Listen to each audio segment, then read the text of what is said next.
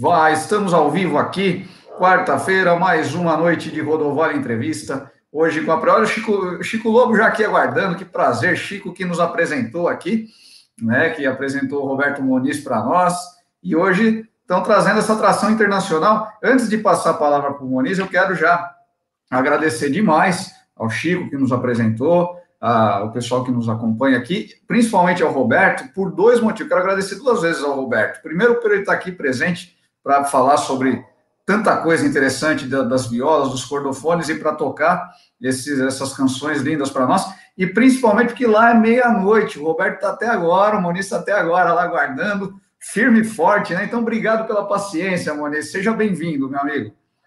Olá, boa noite, tudo bem? Obrigado, Zé, por esta oportunidade de de estar aqui uh, internacionalmente, digamos assim, porque levar estes cordofones, levar uh, a história que vamos debater aqui esta noite uh, da Madeira para o mundo, primeiro para o Brasil e depois para o mundo, e tenho que agradecer a oportunidade que estás-me a dar, agradecer também ao Guilherme por estar connosco e, e, e, agradecer eh, sobretudo, sobretudo ao Chico Lobo, ao violeiro Chico Lobo, que foi quem me proporcionou esta oportunidade, foi através dele, como tu, tu disseste, uh, que me conheceste e que estive aqui quando assisti na, na, também na entrevista dele. Uh, e tenho só recebido boas notícias do Brasil, ainda hoje recebi mais uma e depois já falamos sobre isso. E Chico, uh, grande irmão, Zé, Guilherme, vocês são o máximo. Obrigado. Vamos mostrar um bocadinho da Madeira e mostrar um bocadinho da, daquilo que eu, que eu faço. É um prazer, é um prazer. Chico, um, além de um grande músico, uma grande pessoa, teve aqui. Quem quiser acompanhar também, depois entra na playlist Rodovar Entrevista e assiste lá a entrevista com o Chico Lobo. Foi linda. O Chico deu um show aqui de simpatia, de é, conhecimento, de música, enfim, um grande talento. Chico, um grande abraço e portas abertas quando quiser voltar, né? Gui, bem-vindo. Tudo bem, Gui? Fala, Zé, tudo certo? Roberto, prazer conhecê-lo finalmente. Né? Não vou dizer, não pessoalmente, mas conversar né, com, em é áudio claro. e vídeo com você, nossas interações aqui no chat. É, ao Chico, que fez essa ponte aí entre nós. Um grande abraço ao nosso chat aí que está mandando mensagens. E Vai, vamos lá, vai ser, vai ser divertido. Eu vou, eu vou abusar das perguntas geográficas, tá? Porque eu tenho muita curiosidade sobre a Ilha da Madeira. Então... Ok. Vamos lá. O Moniz tem muita coisa para contar e para cantar para a gente. A gente estava conversando um pouquinho antes. Tem muita, muita informação. Só para vocês terem uma ideia, ele está com cinco instrumentos de cordas aqui. Então a gente vai passear por todos eles. Então a gente vai, vai passar rápido pelas perguntas aqui para ele poder também apresentar esses instrumentos, enfim vai começar com um violão romântico, né, Moniz? Antes de eu passar para você, Moniz, aí você fala um pouco sobre esse instrumento e já apresenta algumas canções. Eu quero deixar um beijo grande aqui hoje para o Mano e para e para Patrícia, para o Gabriel, Gustavo, Caio, são meus primos, né? O Mano é o pai da Patrícia Neto, é avô dos meus primos, que falou que sempre acompanha aqui a gente e tudo mais. Então, um beijo grande aqui para o Mano, para a família toda, para a Neuza, esposa do Mano. Sejam todos bem-vindos. Que bom que vocês acompanham a gente aqui. Bom, Moniz, fala um pouco desse instrumento e, e enfim, como que se toca, o que, que você pode apresentar com ele aí para nós. Olha, portanto, este, este, instrumento que eu tenho aqui uh, é, é um, um, como vocês chamam aí, um violão. Só que esta é, é, este é um violão e um violão romântico, ou seja, ele é, é, um, é mais curta daqui, mais de, é um instrumento mais pequeno uh, e, e, é uma, e, é um violão que é feito aqui na Madeira. É, é, é de construção regional. Este é uma réplica de, um, de, um, de, um, de, uma viola romântica que nós encontramos cá e temos lá na Associação Charabanda, onde eu faço parte. Uh, e esta é uma réplica. Tenho duas réplicas de, uh, desta viola. Esta é uma delas. Uh, foi, se não estou em erro, a primeira réplica a ser feita. Uh, e tento no, nos, nos postais antigos e na, em algumas uh, gravuras e fotos também aparece muito esta viola, estas violas assim do género que eram os que acompanhavam uh, o, o, machete que é o nosso instrumento mais pequeno parecido com o cavaquinho e que acompanhavam faziam o acompanhamento com o baixo e com, com, com, com o ritmo digamos assim. Uh, esta esta viola eu quero começar esta live com esta viola, porquê? Porque eu, apesar de ter eh, começado a aprender braguinha e região que são instrumentos tradicionais daqui primeiro. É, foi por este, por este instrumento que eu também me apaixonei quando era bastante novo mesmo, por um, um vizinho meu que eh, que, tem, que tocava, viol, tocava violão e eu vi-o tocar e vi aquilo e fiquei mesmo apaixonado e disse, ah, eu quero tocar. Ensinou-me uns acordes, ensinou-me, lembra o acorde lá menor e o acorde de mi, e eu fui tocando a tarde toda, fui tocando, fui tocando, até sei que até ao fim da tarde fui afinar a viola outra vez, mostrei-lhe o que já tinha feito, e, e volta a tocar, ensinou-me mais uns acordes, portanto, e, e, depois quando vim para o conservatório foi este instrumento que eu adotei, porque na altura não havia ainda cordofones no conservatório, agora já, depois falamos disso mais à frente. E, e pronto, é uma viola daqui, construção regional, uh, pelo Carlos Jorge Rodrigues, que é um dos construtores que nós temos aqui na Madeira, não somos muitos, não são muitos, mas é, é um dos. E, e, queria começar com uma, com uma peça que é uma, gosto muito, que é, é um baile, que era da ilha aqui ao lado. Nós aqui na Madeira somos Uh, esta, já vai para o Guilherme. Geograficamente, nós somos uma ilha, uh, que é a Ilha da Madeira, e depois temos uma ilha adjacente, que é o Porto, o Porto Santo, e depois temos outro, que, que, são habitadas, são as únicas duas, que é a Madeira e o Porto Santo, onde toda a gente vai para lá de férias, tem uma praia de 9 km de areia uh, amarela ou branca, é um, é um espetáculo Aquilo ali é, é, é, digamos que é uma extensão de férias do, daqui do, dos madeirenses. E depois temos outras ilhas, que são as ilhas desertas e as ilhas selvagens, que não habitam ninguém, são mesmo só parque de, natural, digamos assim. Uh, então, uh, nós temos, aqui ao lado, no Porto Santo, a influência musical deles tem, tem, tem qualquer coisa de diferente daqui da música da Madeira.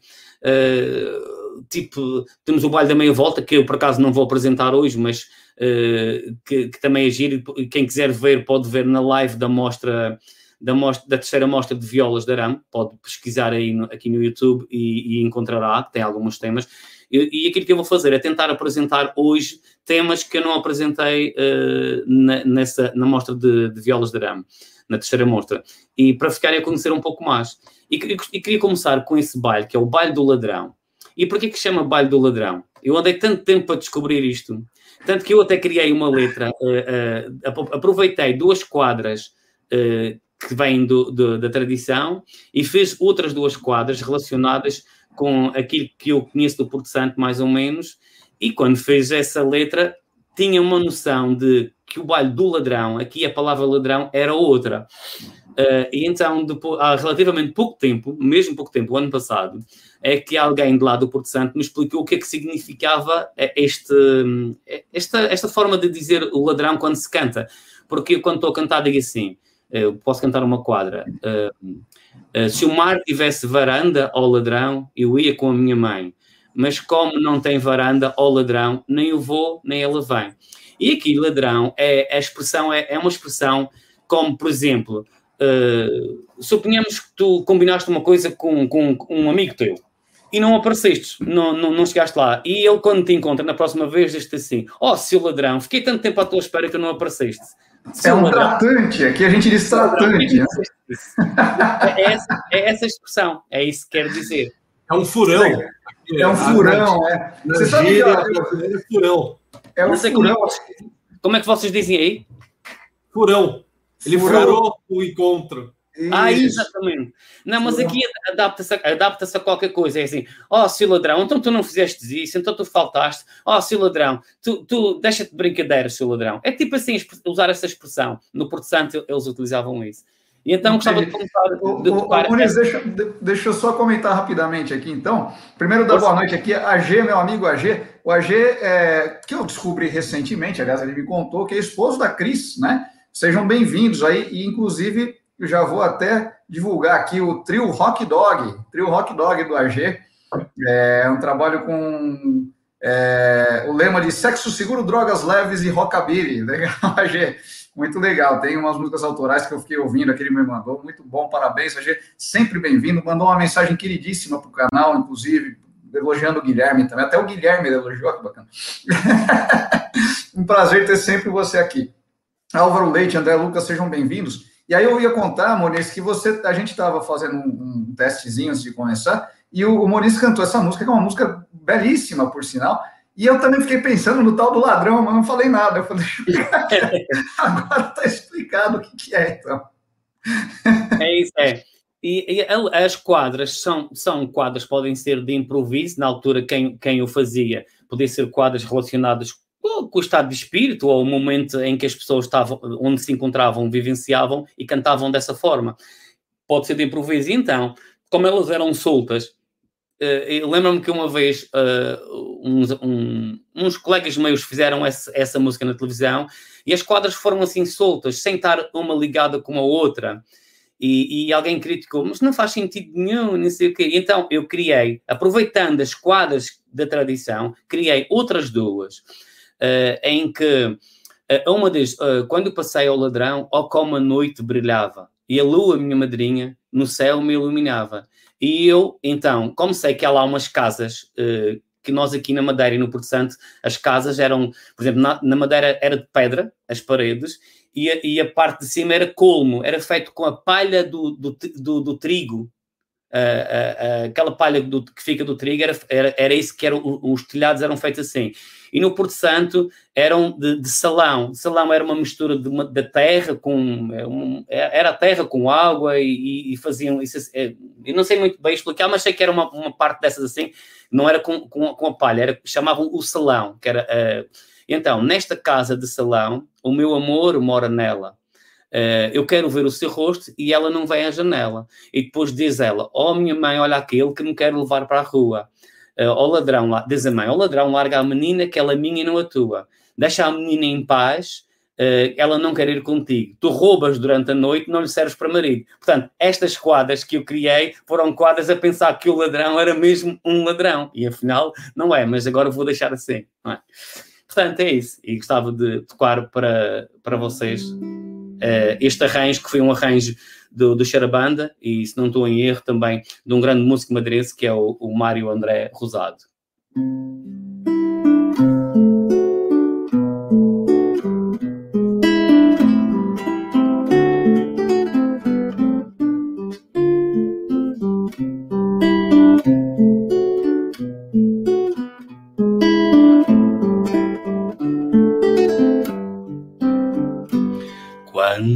Passei, ó ladrão, ó ladrão, ó como a noite brilhava.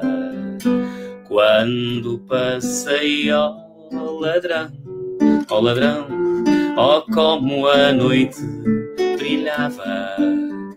E a lua, minha madrinha, ó ladrão, que no céu me iluminava. E a minha madrinha, ó ladrão, que no céu me iluminava. Nesta casa de salão, ó ladrão, o meu amor mora nela.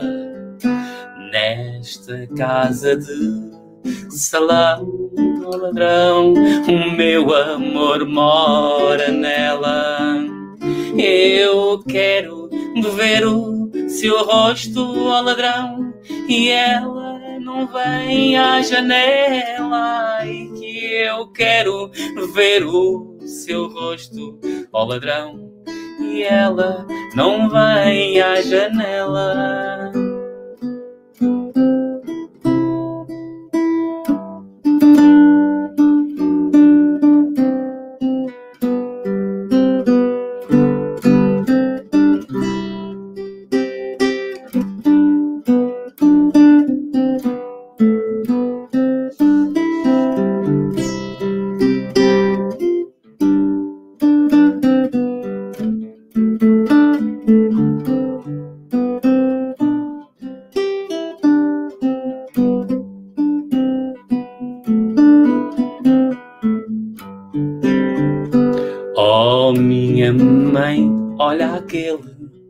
Ladrão que me quer levar para a rua.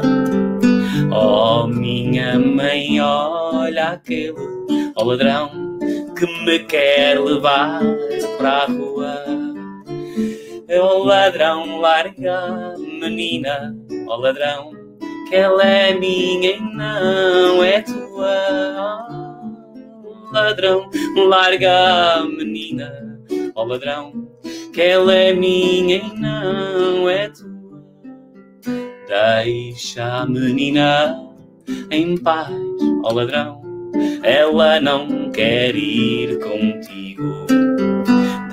Deixa a menina em paz, ó ladrão, ela não quer ir contigo.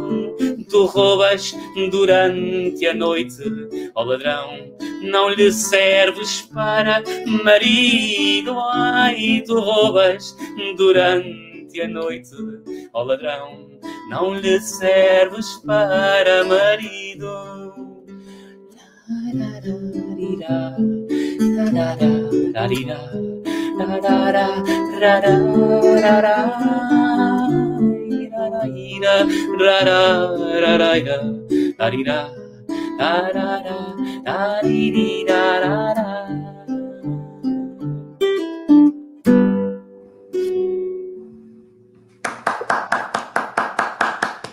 Bonito demais, né? Muito bonito. O Chico falou que lembra aquelas serestas, né? É verdade, tem, tem comum é. mesmo, né?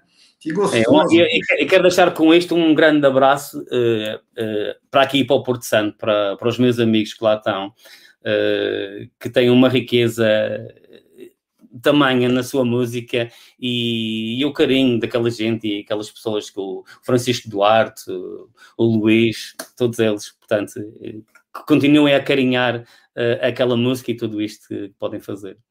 Que legal. Oh, a Cris diz aqui, boa noite, Cris, seja bem-vinda. Quando ela era criança, assistiu uma serenata na janela que o pai pediu para três amigos fazerem para minha mãe. O Argel nunca fez uma serenata na janela para você, Cris? Vamos, vamos acertar isso aí, hein? Eu também, não, fiz nenhuma, também não fiz nenhuma ainda. Também não fez ainda? Vamos marcar Eu então. Vamos fazer uma serenata na janela. Lá na Madeira, vamos marcar uma serenata na Madeira. Lá.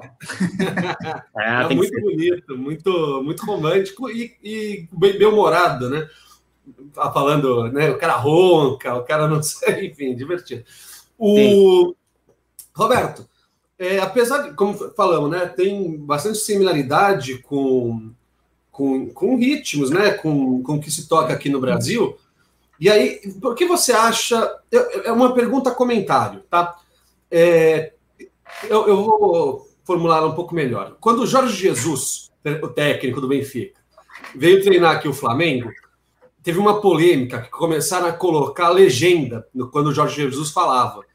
Que falavam que era difícil entender o português do Jorge Jesus. E isso gerou uma polêmica, que coisa absurda, não sei o quê. No Twitter teve uma briguinha brasileiros e portugueses para falando sobre idioma.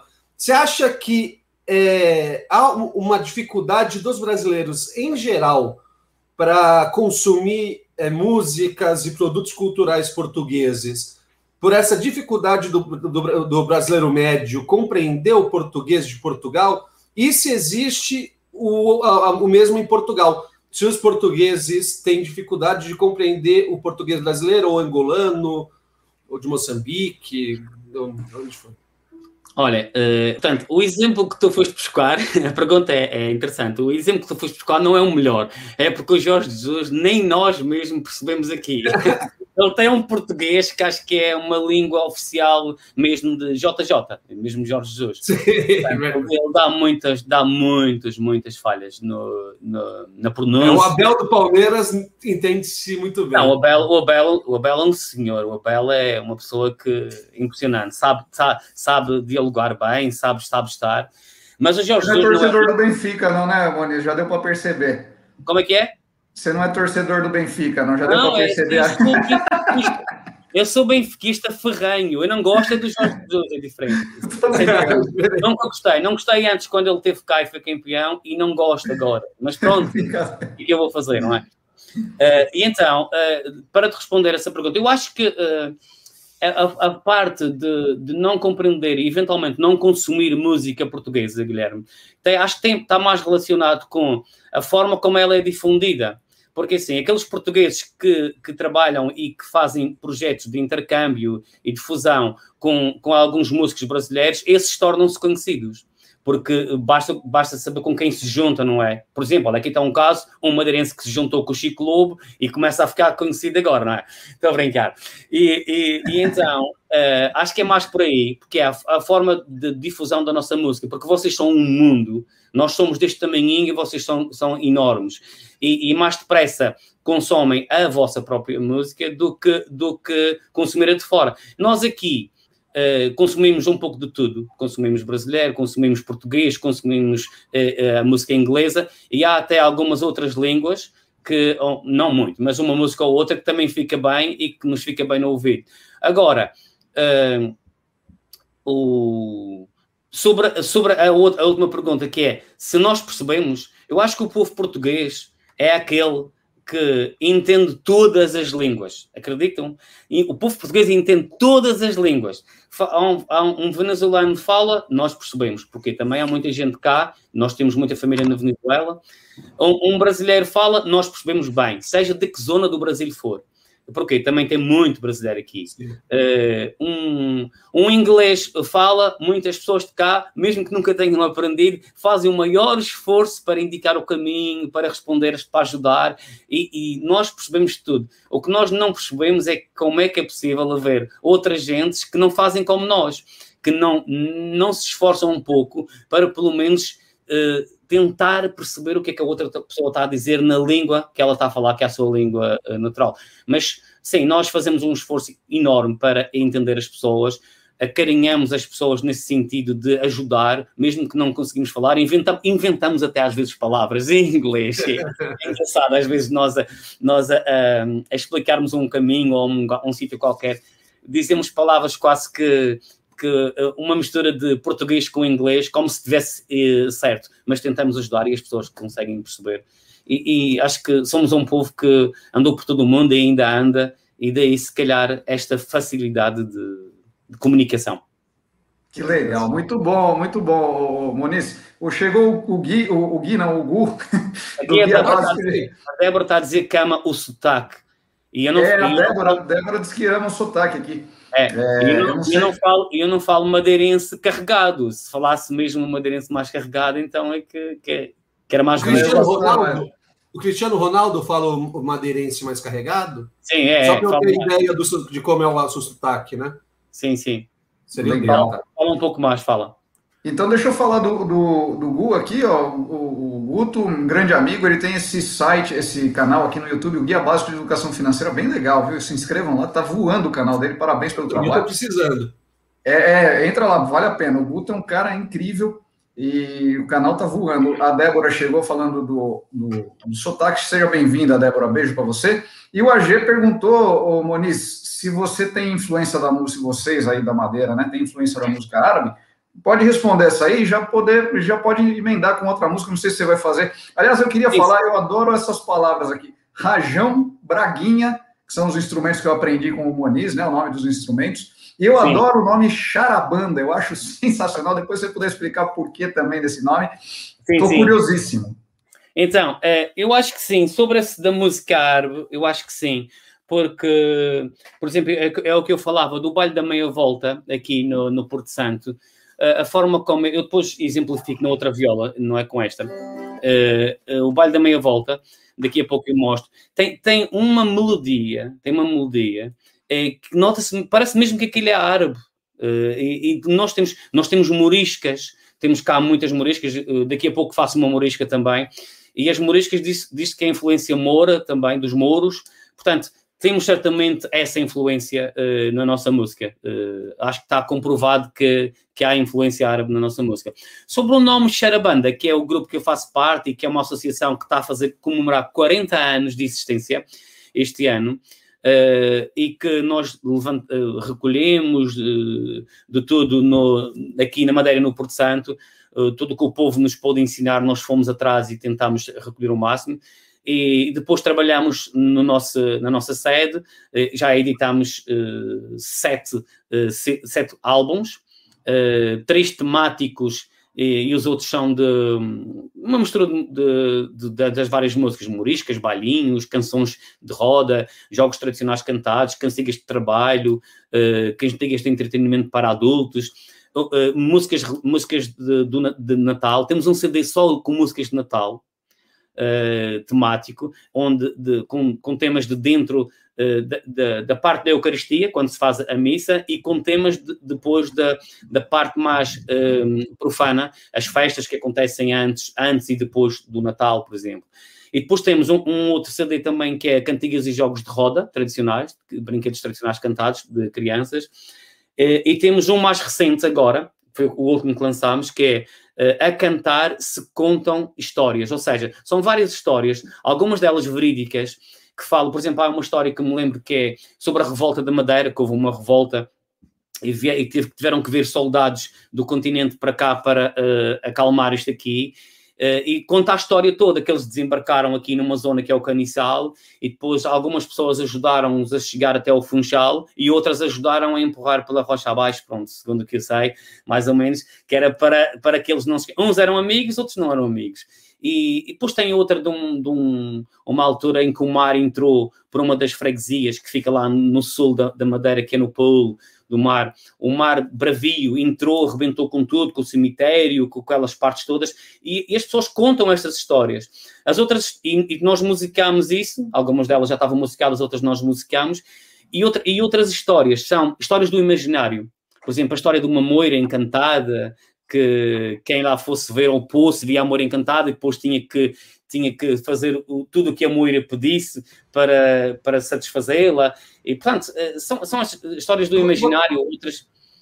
E, e depois temos, uh, esses são os três CDs temáticos, tem os outros CDs, e Charabanda, Charabanda, o nome, está relacionado com um dos géneros musicais que nós temos aqui, que se chama charamba.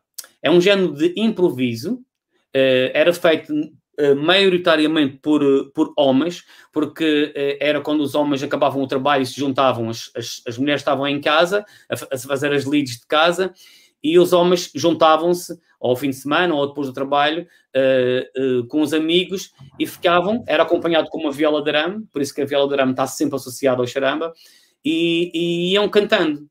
são, são de quatro a oito versos e podiam arranjar um fundamento uh, o fundamento é um tema uh, em que iam falando desse tema e muitas vezes, quando voltavam a pegar no charamba, numa semana depois ou alguns dias depois, às vezes o fundamento ou o tema continuava o mesmo. Uh, durava mais do, que, mais do que uma sessão, não era só num dia. Alguém ia buscar porque havia coisas ainda para dizer. E então, charabanda é uma mistura de charamba com banda, banda musical daí, daí, daí o nome. E somos uma associação que tem edições de livros, uh, no sentido de que recolhemos contos tradicionais, as canções, estamos a editar o cancioneiro, uh, temos DVDs, temos. Portanto, Uh, é, um, é, uma série de, de, coisas relacionadas com a cultura que nós fazemos. Uh, temos o nosso site também, podem pesquisar, é Xarabanda, uh, como está aqui escrito, como o Chico escreveu. O Xarabanda é um grupo, uma associação fundamental para a divulgação da cultura madeirense. Hoje me tornei amigo deles. Obrigado, Roberto Muniz, pela amizade nas cordas e nas nossas violas. Portanto, é como o Chico diz, nós tentamos, pela cultura, fazer tudo, fazer estes intercâmbios, fazer estas coligações entre pessoas uh, que comungam os mesmos objetivos e partilham os mesmos uh, interesses. Portanto, é, é, o que fazemos aqui pela nossa cultura uh, da Madeira. É isso. Muito bom. Quero dar uma boa noite para o Gabriel aqui, Ferreira, filho do AG. É, seja bem-vindo, filho e batera do trio Rock Dog. Bem-vindo. Então, a família toda aqui presente. Gui, você ia perguntar alguma coisa, né, Gui? É, eu ia, é, uma das histórias que o Roberto falou agora, né? Envolveu um personagem místico chamado Moira. Eu só ia falar para ele explicar o que é Moira, porque é, não é um termo muito usado aqui no Brasil, né? Moira é tipo uma feiticeira, né, Roberto? Exatamente. Exatamente, é isso. É. Isso. é. Moira encantada. É, é, havia quem, quem eles até diziam que as moiras eram, foram desculpas inventadas pelos, eh, pelos maridos que chegavam tarde da casa para dizer que tinham sido uh, capturados por uma moira e que tinham que ter feito tudo o que, o que ela lhes pedia e por isso chegaram tarde. Portanto, uh, é um pouco isso. E, e há, há, nós temos uma, uma canção engraçada, uh, que é essa da moira, que conta que foi à beira do poço para ver e depois ficou encantado por ela e teve que fazer várias. Portanto, é Se tiverem a possibilidade depois de, de ouvir, uh, encontra-se no YouTube, encontra-se no. Nós, o Xerabanda tem o Bandcamp, nós temos os nossos CDs todos no Bandcamp, portanto podem procurar Xerabanda Bandcamp e, e encontram lá uh, uh, as nossas músicas e dá para ouvir. Portanto, são seis, se não estou em erro, seis, sete álbuns gravados, portanto já, já é muita coisa nestes 40 anos. Não são 26 como o Chico, ou 25, mas pronto. vamos chegar lá, vamos chegar lá, Maurício, vamos chegar lá. Sim, sim. É isso. Eu, eu é, bom, quer, quer tocar antes? Eu faço pergunta depois? É melhor? É igual, pode igual. Ser, pode ser. Vamos, vamos ver esse, esse instrumento de brinquedo que ele tem aí, Gui, depois você ah, pergunta. Este, este, este, instrumento vai ser apresentado ao público uh, aqui praticamente uh, da Madeira e do, e do Brasil, praticamente pela primeira vez, porque isto é um instrumento novo. Uh, ele parece um rajão, mas não é um rajão. o tamanho é o tamanho de um rajão, e nós podemos até comparar aqui. Uh, põe os dois e, e, e vê-se que, que, é, que é praticamente o tamanho de um rajão. Mas isto é uma viola requinta. E, e antes que amanhã eu já entre em problemas aqui a dizer que isto é um instrumento que é tradicional da Madeira e que foi que nós descobrimos. Não é verdade, não é verdade. Isto é uma requinta e é uma experiência do músico Roberto Muniz, mas o senhor construtor, senhor Jardim de Souza, que é o construtor dos instrumentos, que fizemos uma experiência de fazer uma viola uh, de arame requinta em que, enquanto que a outra viola de arame está afinada em sol, tipo rio abaixo, como vós, vós têm aí no, no Brasil, esta está afinada em dó. Está uma, uma quarta acima, chama-se requinta, mas está uma quarta acima.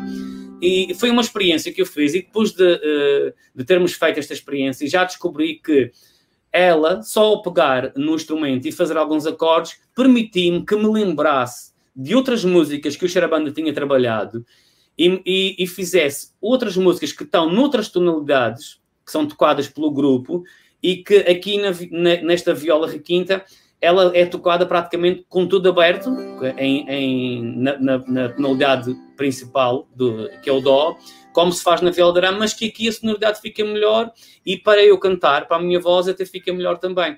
Portanto, foi uma experiência.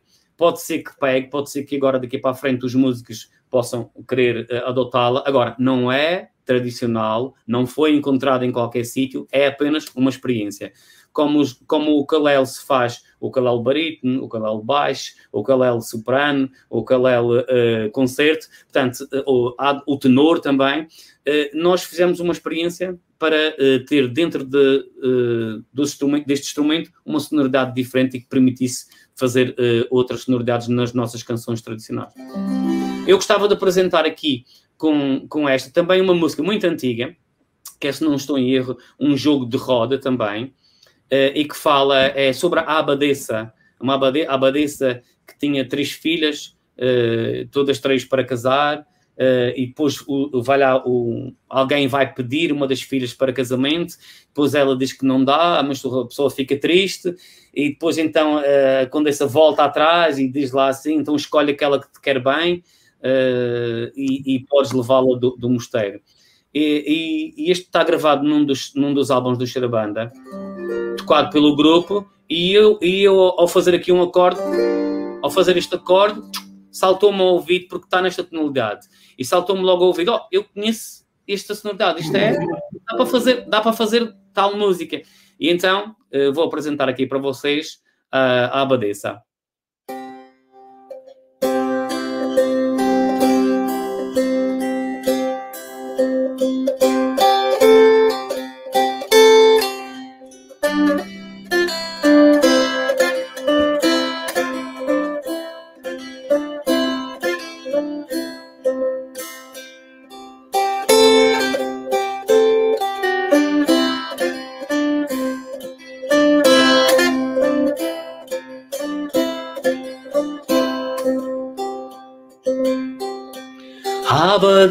Abadesa tem três filhas, todas três para casar e venho aqui para me dar uma para com ela brincar. Eu não dou as minhas filhas nem por ouro, nem por prata, nem por sangue da ragata que me custo a criar.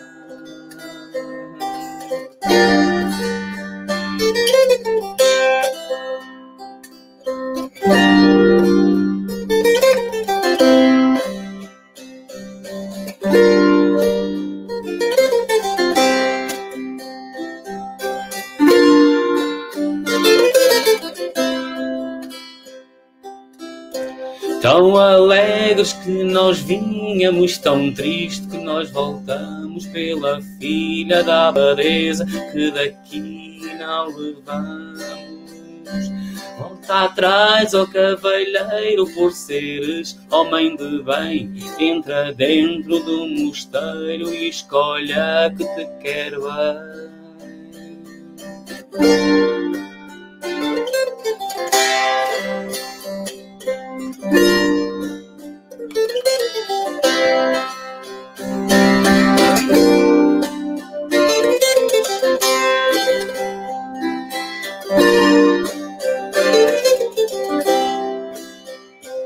Esta quero, esta não quero, esta quero, esta me dão. Esta é o pão da cesta, este é o vinho da calheta, esta é a carne do acém, anda comigo, meu bem.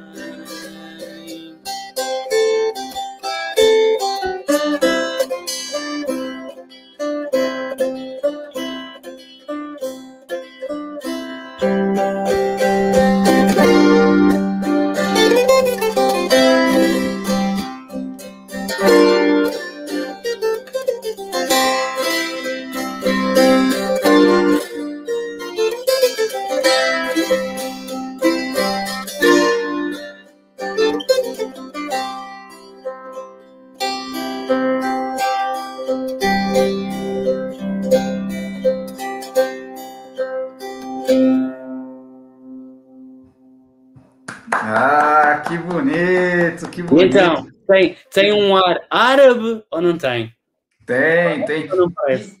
E, e, me lembrou, o pessoal falando da sonoridade aqui, o, o Chico e o, e o AG falando da sonoridade linda mesmo, né? Linda. É, me lembrou, inclusive, o, o, o Muniz, tem uma canção popular aqui no Brasil, o Ney Mato Grosso até gravou, é, e fala de Aragão, que, se não me engano, é na Espanha, né? Ó oh, Condessa, ó Condessinha, ó oh, Condessa de Aragão. Ah, nós temos essa também, nós temos essa. Ah, então, eu lembrei por causa do tema, né? E aí eu lembrei temos disso também. Aí. É, muito temos bom. essa. Vai lá, Gui, desculpa, cortamos você, agora fica seu espaço aí, cara, desculpa, meu. Não, tá, tá desculpado, tá desculpado. é, Felipe de Aragão e Isabela de Castela casaram e formaram o Rio da Espanha. É. Você vê que eu não falto das lojas de história. O Roberto, eu queria te perguntar é o seguinte: o... É, é, há uma brincadeira na historiografia brasileira que Portugal é uma ilha cercada de uma parte de mar e na outra parte de Espanha. Né? E, e, que isso gera um certo isolamento, sempre gerou um certo isolamento de Portugal continentalmente, né? ficar um pouco mais afastado do resto da Europa, que levou Portugal para o mar, né, ir para outros lugares, enfim. A Ilha da Madeira é uma ilha, né, então é cercada de mar por todos os lados. E aqui no Brasil a gente vê que algumas tradições locais, regionais, elas vão se perdendo, né, com a influência de outros centros, né. Então a música caipira vai perdendo força com, com a música que vem da capital, seja ela nacional ou internacional, que vai que vai entrando e essas tradições é uma luta de muita gente no Brasil de tentar manter as tradições vivas, que acaba às vezes ficando uma coisa de pessoas de mais idade, é algo muito, muito isolado. É, você acha que esse isolamento é, político e geográfico, né, que Portugal e Ilha da Madeira e Açores têm, facilita vocês manterem viva as tradições regionais de séculos que vocês têm? Ou não? Você acha que se mantém vivo pela identificação que a população portuguesa, madeirense, açoriana tem com as suas tradições? Não é, não é fácil comprovar, mas uh, pode-se dizer que esse isolamento foi uma das coisas que fez com que uh, com que perdurasse por mais tempo, porque era também uma das formas de divertimento, uma das formas de passar o tempo, era fazer música com os nossos instrumentos, fazer música com os nossos familiares, uh, e se divertir dessa forma, porque até a televisão também chegar aqui, e a eletricidade e tudo isso demorou também, e, e vê-se que, uh, que, o, que se, o que manteve a música por muito mais tempo também foi isso, porque agora, ao sermos um, um, uma, uma região uh, do mundo, que é aquilo que eu, que eu vejo, porque quando sai um, por exemplo, sai um, um automóvel uh, novo, é apresentado uh, na Madeira na mesma altura que é apresentado no continente ou no país qualquer. sempre que sai uma coisa nova, é apresentado aqui como é apresentado nos, nos outros sítios. E, e, isso uh, faz com que o facilitismo de acesso às tecnologias e de acesso uh, às músicas do mundo e de acesso a, tudo, a, tudo, a toda a informação que existe uh, o, o, jovem curioso e mesmo o menos jovem, digamos assim, uh, vai sempre à procura dessas curiosidades e acaba por uh, banalizar, não digo banalizar, esquecer, esquecer e deixar para trás aquilo que é nosso. E o papel do Xarabanda, o meu papel e o papel de alguns vetores de cultura, que, que, que há, temos aqui algumas pessoas uh, de grupos de música tradicional, grupos de folclore, que é os da dança e do folclore e de, de, de cordofones também, uh, outros que cantam também só. Uh, o nosso papel é isso, é fazer perdurar cada vez mais, uh, mas parece-me que sim, parece-me que o isolamento foi o, o que mais fez que a música perdurasse e que chegasse até os nossos dias e que ainda hoje se consiga, nós, nesta altura, no século XXI, em 2021 também, conseguimos, conseguimos ainda recolher coisas. Ainda conseguimos atualmente recolher canções e recolher algumas tradições por exemplo, nós temos aqui as folias de reis também, uh, que não se chama assim, chama-se o Cantar dos Reis e, o, e as Janeiras, uh, mas temos ainda tantas melodias e tantas músicas que estão por recolher por gravar e por trabalhar que o Xarabanda ainda não fez esse trabalho todo e ainda ninguém fez esse trabalho todo. Uh, e, e, mesmo noutros, noutros géneros, as histórias que estamos a conseguir, contos, contos, e uh, muita coisa que ainda está por recolher e que estamos, e estamos a trabalhar, e, e isso alegra-nos, porque, como é este, é este propósito que nós nos, nos uh, propusemos fazer, nos dedicamos, ficamos contentes quando aparece sempre mais qualquer coisa nova e pessoas interessadas. Não sei se respondi, Guilherme. Perfeito, muito bem respondido. Era exatamente a minha a questão que, que eu que eu estava em dúvida. O, é. e, tem, e, tem, também o fator da ilha ser histórica. Hoje, quantas pessoas tem na, Madeira? 300 mil pessoas, mais ou menos? Olha, neste momento, eh, nós estamos, começou agora no dia 18 de abril, se não estou em erro, ou 16 ou 18, os censos. Uh, daqui a uns meses eu posso te responder mais ou menos quantos tem. É. Mas uh, desde os últimos censos Se você agora... perguntar aqui no Brasil, a gente não vai saber quando sai o último ah. censo, viu? a gente não vai conseguir te responder tão, tão cedo. Pois, mas desde, desde os últimos censos até agora, anda à volta, anda entre os 250 mil habitantes e, e os 300, mas é por aí, por aí. É por aí. É, você acha e, isso deve ajudar também, né? Porque a, a cultura da ilha, as músicas da ilha criam também um senso de pertencimento, né? É, é, é uma forma também de, de, de, de, afirmação local, regional em Portugal, de mostrar na, as músicas, as tradições da Ilha da Madeira, é, a gente mantém justamente para né, é, não, não algo como uma disputa com Portugal continental, mas não, uma não. forma de mostrar que é, que é diferente, que criamos uma cultura aqui Diferente Olha, não, da. Não é, não é, só, não é só aqui na Madeira. Aqui na Madeira existe essa, essa parte, essa espontaneidade por parte do povo, e existe também, porque nós somos uma ilha turística, e ao sermos uma ilha turística, uh, uh, organizam-se muitos eventos em que é preciso apresentar a música folclórica e a música tradicional. E há essa oportunidade de nós mostrarmos. Há, há encontros, há. Olha, encontros de repentismo, por exemplo, onde se fazem mostras de charamba e de, baile, e de despique, que é o bailinho. E se formos para o norte de Portugal também, uh, também temos lá a desgarrada, que está cada vez mais enraizada. E, e não, se, não se pode dizer que o despique, essa forma de improviso, que é uh, que o povo se diverte uh, discutindo um com o outro, digamos assim, em forma de desgarrada, como, como também tem aí no Brasil, eu tenho muitos amigos aí no Brasil também que fazem despique. Repente, né?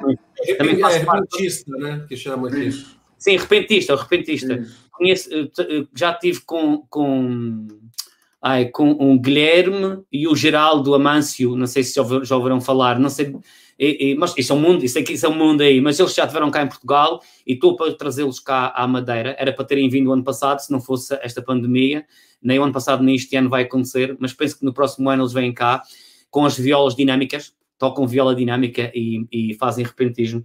E, e, no norte de Portugal e no Alentejo, também com o Pedro Mestre, que tá, tem um bom projeto também para. Uh, e nos Açores também, com a cantoria e com as bailas. Cada um tem defendido à sua maneira estes géneros musicais, mas, mas acho que não está para se perder para breve. Não está para, se perder para breve, porque uh, está cada vez mais enraizado e vê-se cada vez mais pessoas interessadas em uns em defender e outros em apoiar e em querer fazer. Eu, por exemplo, estou começando agora aqui na minha terra, em Santa Cruz, com aulas de, de repentismo, dentro do, do, pouco que eu sei, uh, vou tentar uh, motivar uh, jovens e menos jovens para o repentismo e dar-lhes umas dicas mais ou menos como construir as frases, como construir as quadras e como cantar. Portanto, acho que vai, vai, vai bem, não vai assim tão mal. Mesmo com esta crise toda, uh, acho que quando voltarmos a estarmos juntos e, e, que, for, e que, seja possível fazer festas e isso tudo, a tradição há de continuar, porque é, é algo que faz parte, que nos corre nas veias, estás a perceber? Porque, e por isso há de continuar, não, não está para morrer, nem aqui, nem no norte de Portugal, nem no Alentejo, Uh, apesar de no Porto Santo, por exemplo, aqui ao lado, nós, nestes últimos dois anos, uh, deixaram-nos uh, os grandes xarambistas, três ou foi quatro grandes xarambistas, dos poucos que haviam lá no Porto Santo, deixaram-nos. E infelizmente também, aqui há duas semanas. De, atrás, de Covid, Roberto? Desculpa perguntar. Não, não, por acaso não foi, que eu saiba, nenhum deles foi de Covid. Foi, foi antes do Covid e foi de outras doenças. Uh, e, e, por exemplo, uh, sabes que o AVC também é muito comum também aqui em Portugal, em Portugal e no Madeira. E, e, nós, infelizmente, recentemente, aqui há três semanas atrás, duas, três semanas atrás, um dos melhores e dos grandes impulsionadores do Xaramba, que é o senhor João Gouveia, uh, infelizmente teve um AVC e, e, já não, segundo aquilo que eu sei, não vai cantar mais para nós. Uh, o, que é, o que é triste, saber que perdemos mais um, um, uma enciclopédia, que era o que este senhor era.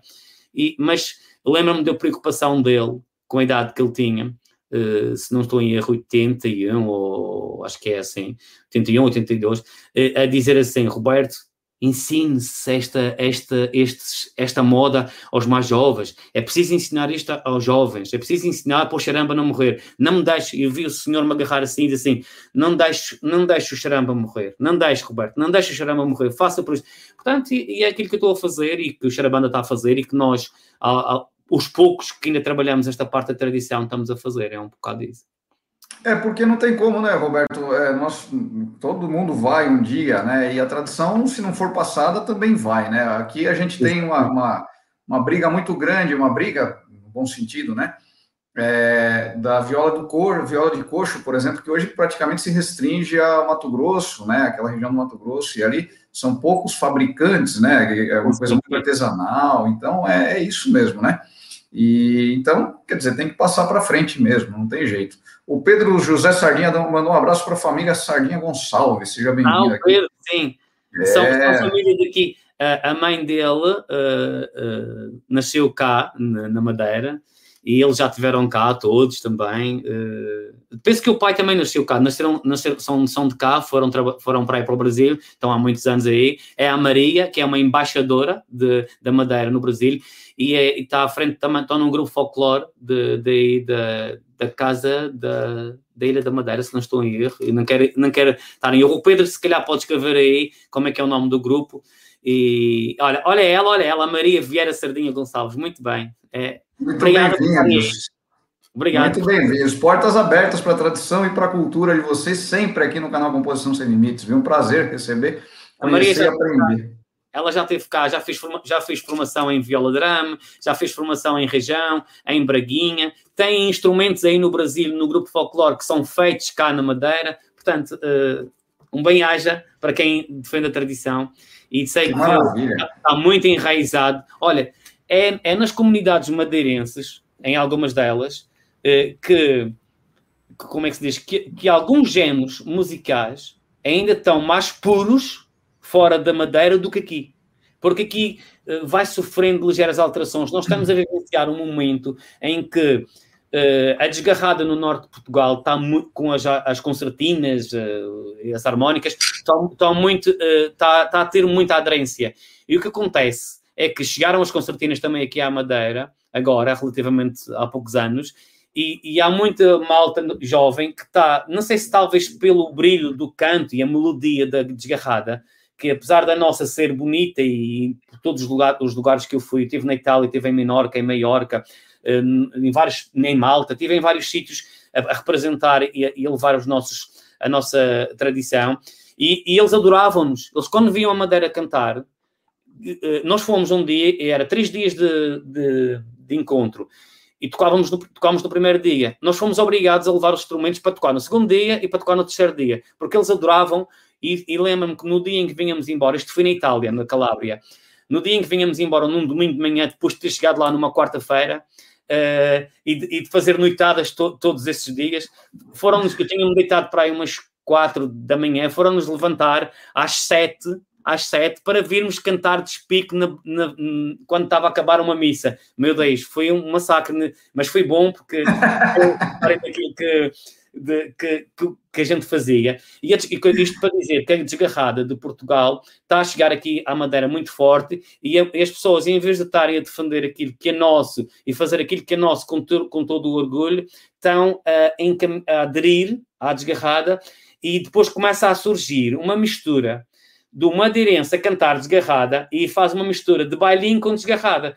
Penso que dentro de uns anos surge um género novo, uma, uma nova melodia e uma nova forma de, de cantar. Pronto, Harmonia, mas é, né? é o preço do desenvolvimento e, e, não, não podemos fazer nada quanto a isso. Podemos lutar o máximo possível, mas não podemos uh, prender as pessoas, não é? Não.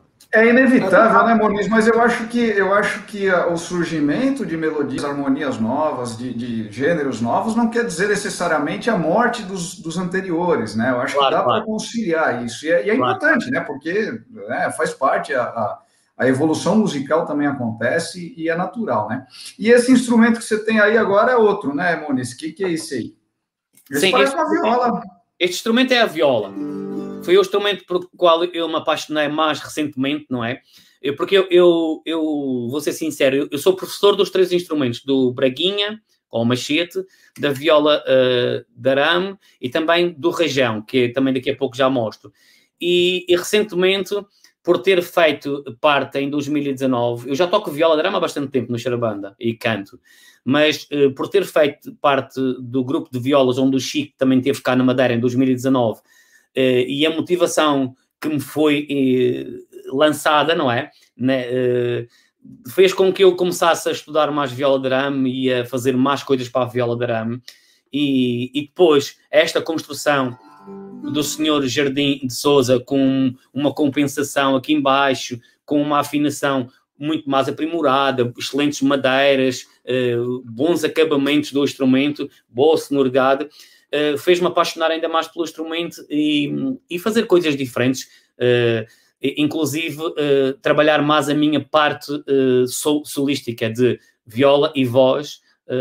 E, e, fazer mais sozinho, porque estava sempre muito, durante muitos anos habituado a tocar com mais alguém, nunca só. E atualmente tenho feito coisas mais só, mas não vou deixar de fazer as outras coisas com os, com os outros, não. Tenho feito coisas mais, mais individuais. E, e nesse ponto eu agradeço toda a força que me, de, que me deram as pessoas do Xarabanda, o Rui Camacho, o João Viveiros e todos os meus outros colegas, e também alguns dos meus alunos, tanto dos mais novos como dos mais adultos, porque tenho alunos que vão desde os 5 anos de idade até os 70, 80, uh, e a força que eles têm me dado a motivação que me dão e, e as críticas que me fazem uh, construtivas, uh, isso tem-me ajudado muito e há uma pessoa que me deu uma motivação tamanho mesmo, que é este homem que está aqui agora a escrever, que é o violeiro Chico Lobo. Este homem uh, tem, tem mandado uh, carradas, contentores de motivação do Brasil para cá. E eu só tenho a agradecer a ele. Obrigado, Chico. Obrigado, irmão, uh, por essa força que, que tens-me dado. E eu, eu, sinto, sinto que tenho, uh, apesar de ter, ter, a idade que tenho e só agora eventualmente acordar, é assim que eu tenho que dizer mesmo, porque na vida nós temos vários percursos e há, há, momentos que nós chegamos e começamos a dar valor àquelas coisas que mais nos interessam. E eu sinto que agora uh, chegou o momento de dar mais valor uh, à minha parte individual e à viola drama e, ao, e aos cordofones, porque a luta que tive durante muitos anos de ser formador e de pôr estes instrumentos no ensino artístico especializado dentro do conservatório foi ganha. Não foi uma luta só minha, mas foi um, um, um lutador daqueles que também eh, tiveram na linha da frente. E, e sinto-me super feliz e agora que está tudo conseguido é tempo de compor, eh, tocar, se divertir e fazer neste resto que falta daqui para a frente uh, o melhor para que estes cordofones sejam valorizados. Floresceu o trabalho, né? Cultivou, agora está florescendo, né? E o Chico, mais uma vez, Chico, parabéns de novo. Um grande, de novo, repito, um grande artista, um grande músico e um grande ser humano, né? Um cara muito gente boa também, além de tudo. Sensacional, né? Sensacional, nossa, demais, demais. Ela, a Angela, Angela também, produtora espetacular. A Angela também é, é uma Angela pessoa... também Sim, todos. Acho que a equipa, a equipa toda é sensacional e todas as pessoas que eu tenho conhecido, eu conheço o Fernando Degui também, que está cá em Portugal agora, é, é, é portanto, tem sido, o Fernando Degui esteve aqui neste quarto que, eu, que hoje é o meu escritório agora, foi aqui, ele foi o primeiro a estrear a minha casa. A minha casa era nova e ele que dormia aqui primeiro do que eu. Portanto, veio para ficar, ficar 10 dias, ficou um mês. Portanto, você, você, começou a alugar a casa dela, né? Ela alugou não, não foi alugado. Ó, deixa, deixa eu falar, o Gui falou realmente, Chico Lobo, uma pessoa muito gente boa é, e generosa, né? Enfim, e que teve, é, é, apresentou aqui um pouco do seu trabalho, um trabalho riquíssimo, vale muito a pena conhecer. E essa ponte, que importantíssima que ele faz, né? Obrigado, Chico, parabéns por esse por essa, essa dedicação toda a cultura, viu? sensacional mesmo. Que legal. Vitória Cardoso chegou aqui, queridíssimo, um super beijo para você, Vitória, atriz da Companhia de Teatro de Opinião, da qual eu sou músico e compositor, grande atriz, uma pessoa linda. É... Moniz, essa aí tá, na, tá no Rio Abaixo, é isso? Sim, tá, tá. Ah, boa. Já estou começando a aprender, tá vendo? Perdão, Zé, você falou da Vitória. Esta, esta é a nossa, afinação, a nossa afinação neutral, é esta.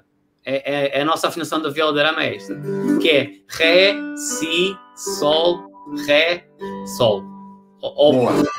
Acorde Boa. Sol. Muito bom. Só, só mais uma informaçãozinha sobre a Vitória. Vitória é namorada da Gabriela Leite, que é uma violonista brasileira incrível, inclusive teve na Forbes recentemente, como uma das grandes representantes do, é, do instrumental feminino, né? E ela vai estar tá aqui no, no Rodovalho Entrevista logo mais, mês que vem, não lembro exatamente a data, vai estar tá aqui Gabriela Leite, que está lá na Forbes, uma grande, grande violonista. É... Ah, vocês são demais, carinho, carinho recíproco, viu, Chico? E repito, aqui portas abertas. Vamos ver então o que, que, o, que, que o, o Moniz vai apresentar para a gente agora aqui com a nossa tradicional viola, né? O nome é o mesmo, Moniz, não, né? É viola de arame. Viola de arame. Viola de arame. É como nós chamamos, viola de arame. Foi a única, de todas as violas de arame portuguesas, foi a única que, que, que ficou só com o nome. Porque a viola de arame de Braga chama-se viola braguesa, a viola de arame do Alentejo chama-se viola uh, campaniça, a viola de arame dos Açores chama-se viola de terra, uh, uh, a viola de arame de Coimbra ou daquelas zonas do chama-se toeira, Uh, e depois tem a Beiroa, a Marantina e a nossa, é a Viola de Arame. E todas, Eu... e todas em Rio Abaixo ou não? Não, não, não. A única, não, ah, não. a única Rio Abaixo é esta. Depois no, tá. nos Açores, aqui esta corda passa para lá, tá. fica como lá, e depois tem cordas triplas, e nós também, esta viola é de 10 cordas, mas nós temos uma, são duplas, são duplas, e nós temos uma viola que encontramos, no, está no Museu eh, Met em Nova York, em que estas duas ordens de cima são triplas, tal como, tal como aparece nos Açores e em outras zonas de Portugal, uh, triplas. Portanto, estas são todas, estão todas interligadas. eu, meu, a minha próxima aquisição será uma viola dessas, uma viola uh, em que vamos, em que termina aqui uh, a escala, não vai além disto, e é uma escala rasa, não é sobreposta como esta aqui. Certo. É, é uma escala rasa que termina aqui. Então, uh, já falei com o senhor Jardim, vamos em breve uh, adquirir as medidas de, dessa viola e fazer uma viola de 12 cordas com as duas ordens de cima triplas. Eu vou fazer um tema aqui com a viola de arame, uh, que foi um tema que surgiu uh, numa fusão, é um tema tradicional, é um bailinho, nós chamamos saltinho, que é uma espécie de bailinho, mas mais saltado, mais rápido, não é tão, tão, tão compassado, é mais rápido. Uh, e fizemos uma, uma mistura. Aqui sozinho não se consegue fazer, não consigo fazer tudo, mas uh, com o Fernando Degui, quando ele esteve cá, uh, e também depois, mais tarde, com outro músico que é o Márcio de Camilo, também que é um, viol, um violeiro daí do Brasil, que também já esteve cá. Portanto, com o Chico já teve o Márcio de Camilo, já teve o Fernando Degui, já teve o Fernando Sodré, teve o Chico Lobo, Uh, portanto, têm vindo muitos bons músicos uh, daí cá. Uh, e todas estas amizades têm ficado. Com o Chico foi aquela amizade que está mais continuada e, portanto, uh, vamos fazer pelo melhor. Então, que bacana. Falar... Só, só, uma, uma, uma informação, Mani, desculpa te cortar. Se eu não me engano, é o Fernando Sodré que está gravando num álbum do Felipe Bedetti. Felipe Bedetti, um grande compositor, parceiro meu. Inclusive, tivemos a felicidade de é, ficar em segundo lugar aí no, no, festival da, de Barbacena, na semana passada, uma canção nossa chamada Retorno das Águas, e o Bedete está gravando um novo álbum e o Fernando Sodré está fazendo as violas, está ficando lindo. Sim, ele, pôs, ele postou qualquer coisa uh, um dia destes, estavam a fazer um trabalho, não sei se é isso, não é, mas sim, também me tornei amigo do Fernando Sodré, uh, do Rodrigo de Laje, portanto, uh, é bom é, esta abertura. E hoje, hoje, ou foi ontem, fiquei a saber de mais uma novidade. Penso que o Chico não se importa que eu, que eu divulgue aqui, porque quando eu participei na terceira mostra, tentei aqui na Madeira que o material que nós mandássemos daqui para lá fosse algo com qualidade, que fosse bom em vídeo, bom em som, Uh, bom também na informação, dei o meu melhor, não é? Mas depois uh, só as, os críticos é que podem dizer. Mas uh, falei com, com, com uma, uma equipa de áudio e de vídeo, que é o Eduardo Costa Produções Audiovisuais, que me apoiou, deu-me bastante apoio, praticamente patrocinou o, o vídeo. e, e saber que, eu, que, eu, que eu, não sei se é o show, se é a entrevista, vai passar no canal 5 da televisão principal de Minas Gerais em breve. Isso para mim, como mais esta entrevista de hoje com, no teu canal, é, é, não sei, é a Madeira e os nossos cordofones aí pelo mundo adentro, e isso é, é, é do melhor que pode acontecer. Por isso, que maravilha, hein, mano? Daqui a pouco você está morando aqui, hein, cara? Ah, eu, eu, eu, gostava, eu gostava que esta pandemia passasse e que vocês ficassem bem, como nós também já estamos a ficar, uh, uh, para, para eu ir aí. Eu, eu, Vai ser um prazer. As fotos que eu vi, é, essa parte aí, também a parte onde vive o Chico, uh, eu não quero, não é, não, não é o Rio de Janeiro que me interessa mais, não é, não é? É mesmo essa zona daí. É Minas, é, é o interior, é ver essas casas e ver essas aldeias e essas, é, como, como se vê nas fotos, que é como a gente tem aqui, é, do melhor que há. Claro, só. Rio de Janeiro, Rio de, Rio de Janeiro vale, vale, a pena também, viu? Sim, é isso mas, passa por São Paulo também, Roberto. São Paulo, São Paulo, São Paulo. é uma cidade grande, mas tem coração de cidade pequena, é provinciana pra caramba. Eu tenho, eu tenho, eu tenho um tio, eu tenho um tio, eu tenho uns tios e uns primos em São Paulo, por isso. Ah, tá vendo? Deixa eu só dar uma, uma informação. Ah, aliás, só, só, informação rapidinha aqui, o, Gui. Rita de Cássia, minha mãe está seguindo aqui, o Muniz está acompanhando, e o senhor Antônio Martinho, lá de Portugal, quer dizer, o senhor, o senhor Antônio, amigo nosso, morou aqui em Boituva e tal, agora está de volta em Portugal. Um abraço, o, o senhor Antônio. Quando voltar aqui, venha tomar uma cerveja com a gente. É. Fala, Gui. Não, não, é que eu ia falar que eu tenho exatamente essa pergunta sobre pessoas da Ilha da Madeira aqui no Brasil, tudo, mas eu vou deixar para depois que o Roberto se apresentar. Não vou Vou interromper. Tá, então vou, vou apresentar uma, uma variante de bailinho. Bailinho é um género musical que onde se improvisa e onde as pessoas podem estar a discutir um com o outro, entre aspas, discutir uh, a desgarrada ou, ou o repentismo. Uh, e esta é uma variante mais rápida, uh, que é das zonas de Santana e Faial.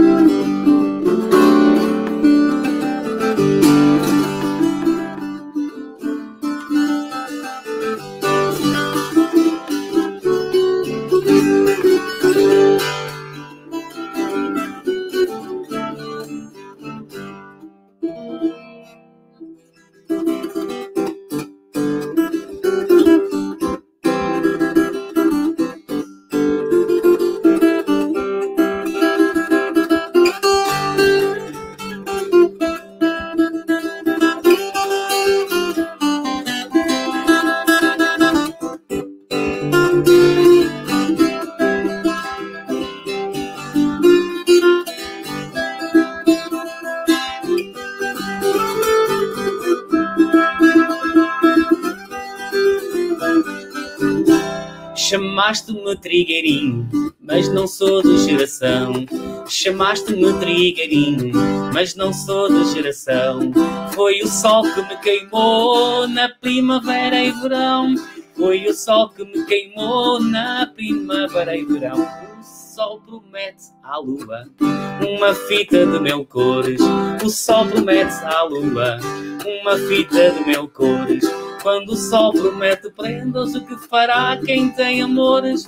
Quando o sol promete prendas, que fará quem tem amores?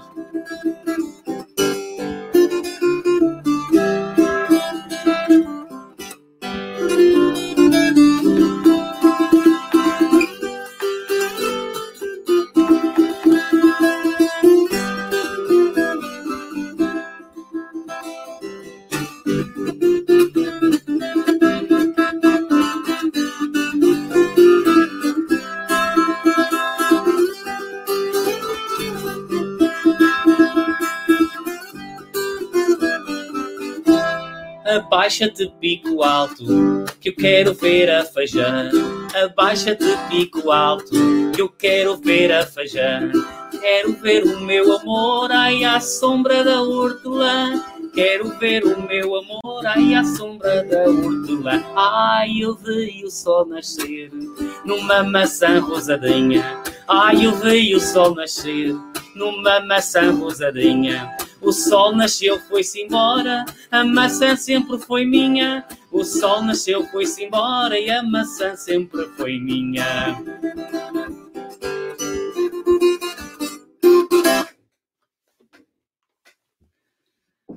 É isso. Que gostoso! É, realmente o nosso, o nosso, é, o nosso rastapé, mais ou menos, né? Lembra bastante esse, esse estilo. Que, que legal. Que bonito. Sim, mas está aqui, está aqui uma, uma, uma mistura de, de, ritmo entre o nosso e o ritmo que o Deggy na altura uh, fez connosco e aí nós apanhámos um bocadinho. E aqui está, aqui está uma mistura de culturas que depois pode vir a girar e pode vir a continuar a ser um, digamos, um género novo, uma, uma, uma nova fusão. Sim, sim, é. muito bom. Lindo, né? A gente também gostei muito. O Felipe Sardinha aqui também, bem-vindo, Felipe, que legal, que bacana. O Gui, tem mais instrumentos, você acredita, cara? eu acredito. Não, a pergunta, a pergunta é rápida, juro por Deus, é. Força, o, força. O, eu vou aproveitar, o Felipe Sardinha comentou, né? Eu vou pegar esse sobrenome para fazer a pergunta. Peço licença à família Sardinha Gonçalves que nos acompanha. Sardinha não é um sobrenome português muito comum no Brasil. É, e eu, eu não sei se é um sobrenome comum ainda na, ainda na Ilha da Madeira. Aqui no Brasil, Roberto, a gente tem uma comunidade de açorianos grande no sul do país, né? Florianópolis é fundada basicamente por açorianos, Porto Alegre é Porto Alegre dos Açorianos, se eu não me engano, o nome da cidade completa. Hum. O... E Açores é uma ilha até menor, né? Uma ilha é, é, menos populosa que a Ilha da Madeira. Né? É, sinceramente, acho a, a ilha principal. Uh, eu não sei se todas as ilhas juntas têm mais população que a Madeira, sinceramente não sei. Eu estou um bocadinho uh, a leste disso. Sei que elas são, eles são nove ilhas e a principal é São Miguel e a, e a seguir a terceira são as duas ilhas mais uh, populosas, é São Miguel e a terceira. É, pensando, e... Eu estou pensando no arquipélago de Açores inteiro, né? Mas, mas tudo bem. Mas ah, acho que sim. Mas a pergunta é demográfica. Mas é, é, é, anda, ali, anda ali perto. É uma questão de nós irmos aqui à net e vermos isso. Mas por que temos é, uma comunidade açoriana grande no Brasil e eu, eu, pessoalmente, eu não conheço uma comunidade grande de madeirenses, né? Eu não sei nem sei se é o gentílico mas apropriado. mas, há, mas... Há, há, há, muita gente também uh, madeirense no Brasil, há também na Venezuela, há no Canadá, nos Estados Unidos. Só que é assim, acho que também, mesmo nos Estados Unidos, a comunidade açoriana se calhar é capaz de ser maior que a, que a da Madeira, penso eu. Porque, mas, mas no Brasil especificamente, você sabe onde se concentra, onde alguém para consumir cultura dela da Madeira deve ir? Eu acho que há é... muita gente em São Paulo, principalmente em São Paulo, acho que há muita gente uh, da Madeira. Nessa, foi para onde os meus, os meus dos tios foram e conheço também outras pessoas que costumam vir cá e que já, já, já falei, já lhes falei, e que também é dessa zona, na zona de São Paulo também.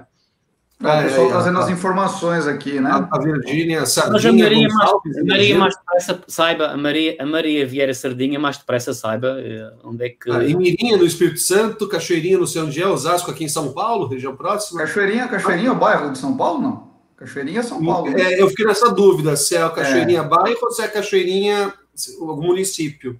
É, e Mas tem a Mirinha, da Madeira aqui, ó. Eu já tinha ouvido falar que no Espírito Santo havia bastante, bastante algumas comunidades, né? Sim, mas eles, a Maria, a Maria pode dizer mesmo uh, onde, é, onde é que, é que há mais. Mas como tem aí a Casa dele da Madeira em São Paulo, provavelmente deve ser mesmo São Paulo. Santos, Santos tem uma, uma, uma tradição portuguesa muito forte, né? Mas é, então, Santos, é. Santos e Rio de Janeiro, o pessoal aqui no Brasil brinca que são os portugueses de bermuda, né? É, é, exatamente. A portuguesa é muito grande lá. Ah, Og, o Imirim, que a, que a Virgínia falou, é o bairro também, tá? Não é o Ah, Imirim, é o bairro é também, não, é, não, é, não é o município. Aliás, eu acho que o município de Espírito Santo não é nem Mirim, é outro nome. É Cachoeira, é de, Itapim, Cachoeira de Itapimirim. Cachoeira de Itapimirim, é onde a história nasceu, cara. Que absurdo errar isso. Roberto Cidade Carlos, Carlos. Roberto Carlos, exatamente. É. Rildo, seja bem-vindo, Rildo, meu amigo. grande abraço para você, para a família toda. É, então, há muitos madeirenses também no Rio de Janeiro, Niterói Santos, né? Como a gente falou, Rio de Janeiro e Niterói é o ah, falou já, aí, já né? percebi que falei besteira, viu, Zé? Porque ó, o Felipe já falou que só no estado de São Paulo tem três grupos folclóricos muito grandes. Oi. então, quer dizer, é, é uma comunidade grande, muito grande com três grupos folclóricos. Então, ó, perdoe esse, esse Santa Maré. Eu sou criado num bairro de alemão aqui, eu conheço pouco uh, os outros bairros de São Paulo, relativamente. Né? É, então, é interessante para a gente poder divulgar um pouquinho também aqui, né? Porque talvez muita gente não conheça, né? Às vezes gente, as, as, pessoas acabam não conhecendo. Né? Então, obrigado por divulgarem aqui também, para a gente poder também. Eu estou em Boituva, no interior de São Paulo, não estou mais em São Paulo, capital, mas é, é importante divulgar aqui, sim. Obrigado pelas informações. Se tiverem mais informações, mandem aqui que a gente vai divulgar com o maior prazer. Né? Olha, eu tenho uma informação importante para ti. Sabes que uh, a minha mãe, uh, na altura, uh, há muitos anos atrás, era fã do Roberto Carlos. E sabes como é que Verdade. é o meu nome? Sabes como é que é o meu nome? Uh, Roberto Carlos? Claro.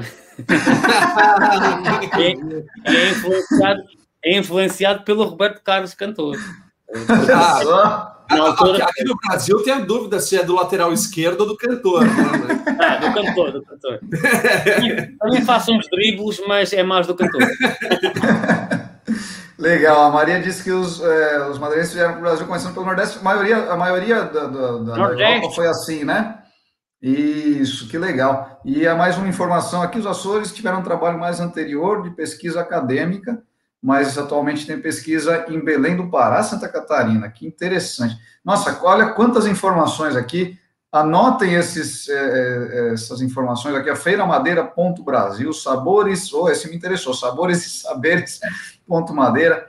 Muito obrigado, gente, por todas essas informações. São é tantas informações. É, eu, eu, eu, acho que pode, pode ser meio que uma canelada minha, porque aqui no Brasil a gente costuma tratar a cultura portuguesa como uma coisa só, né? É. A gente fala, ah, é, comunidade portuguesa no Brasil, que é gigante. Não, eu, eu não acredito em comunidade portuguesa no Brasil, porque eu sou meio desses palusitanos, que eu acredito que é, onde Portugal pisou é um pouco de Portugal, e especialmente no Brasil é muito Portugal.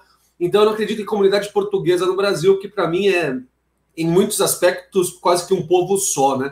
A gente vê pelas similaridades musicais, culturais, é, até de, de humor, de enfim. É, é, peço perdão aí, tá, galera da comunidade madeirense. Não, mas é legal, putz, que, que gostoso essa oportunidade de poder divulgar isso também, né? E a gente, a gente aprender e divulgar isso. Muito bom, muito bom. Ô Moniz, agora você está com rajão, acertei? Certo. É, já tô aprendendo, tá vendo? Daqui a pouco eu vou, eu vou ou você vai mudar para cá ou eu vou mudar para Madeira, hein? Temos, eu tenho que ir aí e vocês têm que vir cá. Portanto... Com certeza, vai ser um prazer. Esse Portanto, instrumento tem uma sonoridade lindíssima, lindíssima, sim, que coisa maravilhosa, né? Este, este, este, instrumento é, é muito. É, é, ele é quase como uma guitarra é, é, é uma requinta uh, de, uma, de um violão. Eh, se tu, se tu pegares num violão e fizeres uma barra no quinto trasto, é, é o rajão solto, só que este tem só cinco cordas. Uh, é o ano passado de, de, do violão, porque pensas que o rajão também foi um instrumento já com cordas, com cordas duplas, porque ele tem uma afinação que se diz afinação reentrante. Ou seja, eu venho do agudo para o grave e quando chega aqui à quarta corda, volta a ficar agudo e volta a descer outra vez. Então a corda mais grave está no centro. E isto aqui que é? Pode ter sido um instrumento como a viola de arame, tem a nota aguda e a nota grave, eh, e que se perdeu algumas cordas das duplas, e a que ficou, em vez de ter sido a grave, ficou foi a aguda. Uh, por isso, só por isto, por ter uma afinação reentrante, nós podemos concluir ou inferir que é um instrumento muito antigo mesmo.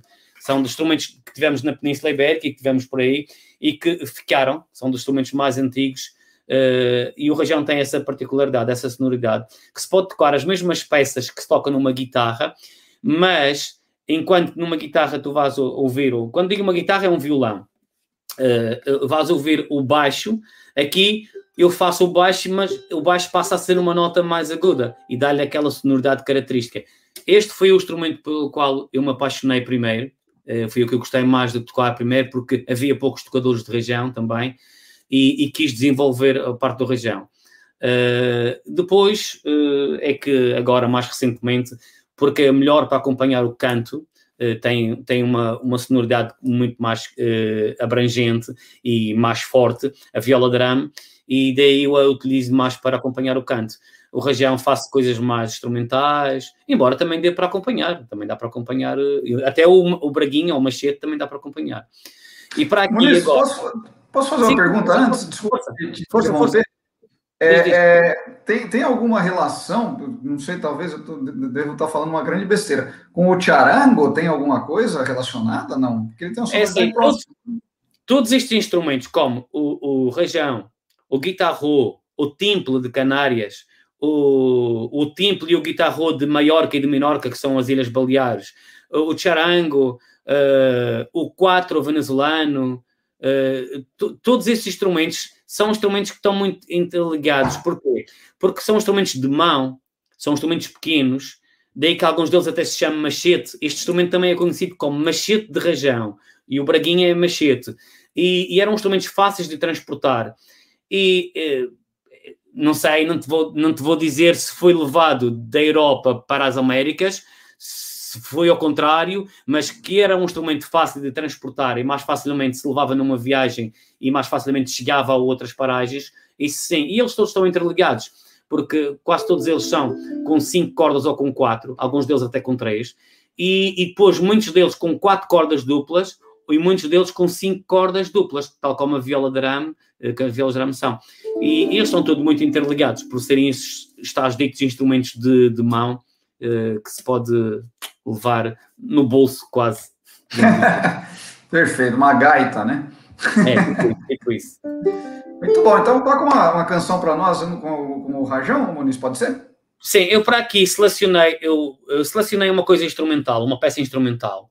Uh, é, uma, é uma cantiga de trabalho, uh, baseado numa melodia de uma cantiga de trabalho, uh, em que foi feito um arranjo instrumental primeiro por um músico também daqui da Madeira que desenvolveu muito a parte do rajão e do viola que é o Vitor Sardinha, e depois eu fiz um rearranjo uh, acrescentando algumas coisas e adaptando também para aqui, para, para a parte do rajão, toda a melodia, porque ele quando fez, fez com o rajão e junto com outros instrumentos.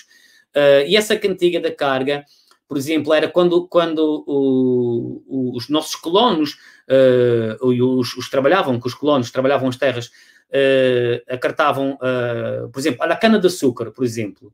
A cana-de-açúcar é, é, um, é um trabalho árduo de, de fazê-la até chegar ao, ao, ao, engenho para, para que ela seja moída e fazer o, uh, o mel e o açúcar e, e tudo isso.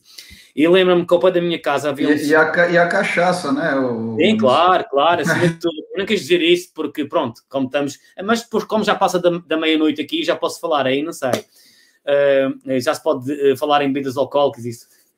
E então, ao pé da minha casa havia lá um senhor que tinha uma cultura uh, de cana-de-açúcar. E eu tenho sempre aquela melodia, tenho sempre aquela melodia dos, do, dos senhores que vinham carregados com molhos uh, muito pesados mesmo, alguns deles com cento e tal quilos, uh, e eles traziam aquilo uh, pelo meio de, por veredas, ou seja, por, por meio de socalcos, não eram caminhos feitos, eram, iam descendo paredes, passando por lugares estreitos e traziam até à estrada para depois o carro levar para o engenho. E era uma canção do género assim, eu posso cantar antes de tocar, posso cantá-la à capela, que era assim. E já vou dando a passadinha e já vou dando a passadinha e já vou começando a andar. E depois todo o grupo que respondia, ei, num coro. E dá-se uma viva ao patrão. E dá-se uma viva ao patrão que as canas vão para o lagar. Ei! Viva o candeeiro! Viva! Portanto, e depois vinha outra a seguir e cantava. E isto era uma das formas também de superar a dor do, do caminho com o peso que levavam e, e, dizem também, não só na carta da cana, mas também na carta do vinho, a cartar o vinho, que o vinho também era transportado de um lado para o outro depois de, de feito, depois de, de estar em, em insumo, era cartado de um lado para o outro, em dentro de borrachos.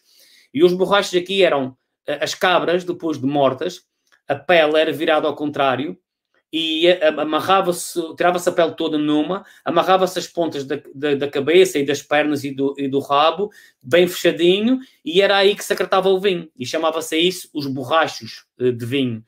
Uh, e, e, então, servia também o canto para, eles sabiam que tinham, por exemplo, sete, suponhamos que tinham sete homens a acartar vinho ou a acartar canas. Cada um cantava uma, uma, uma, uma, uma quadra, porque como eh, passavam por meio das rochas e passavam por caminhos muito difíceis, era uma das formas de saber se estavam todos juntos ou não.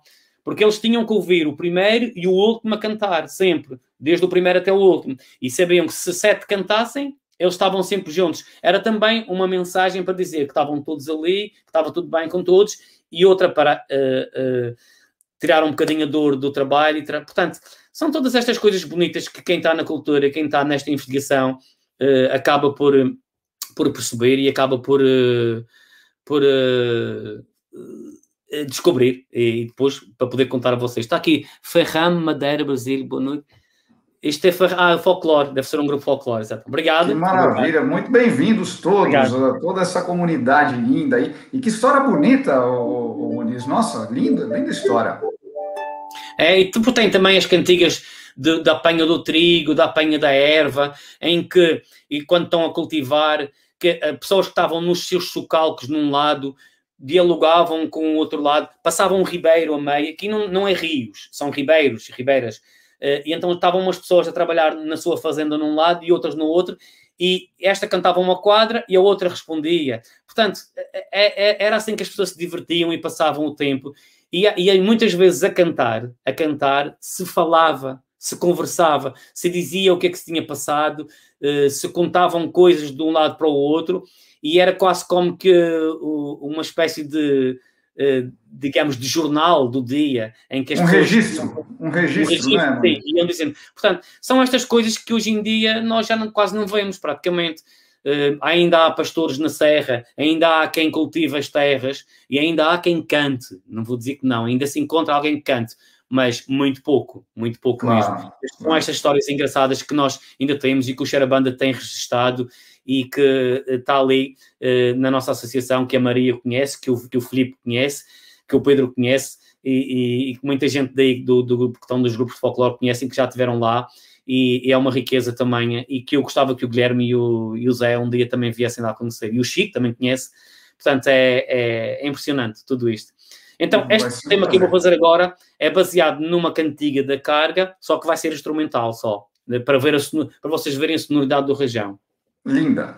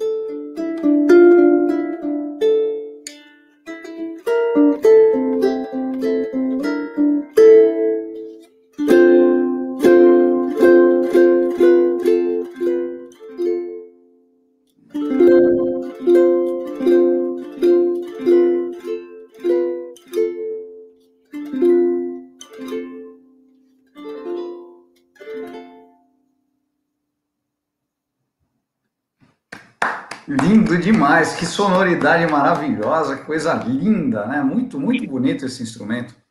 Muito diferente, claro, é, é, diferente mesmo.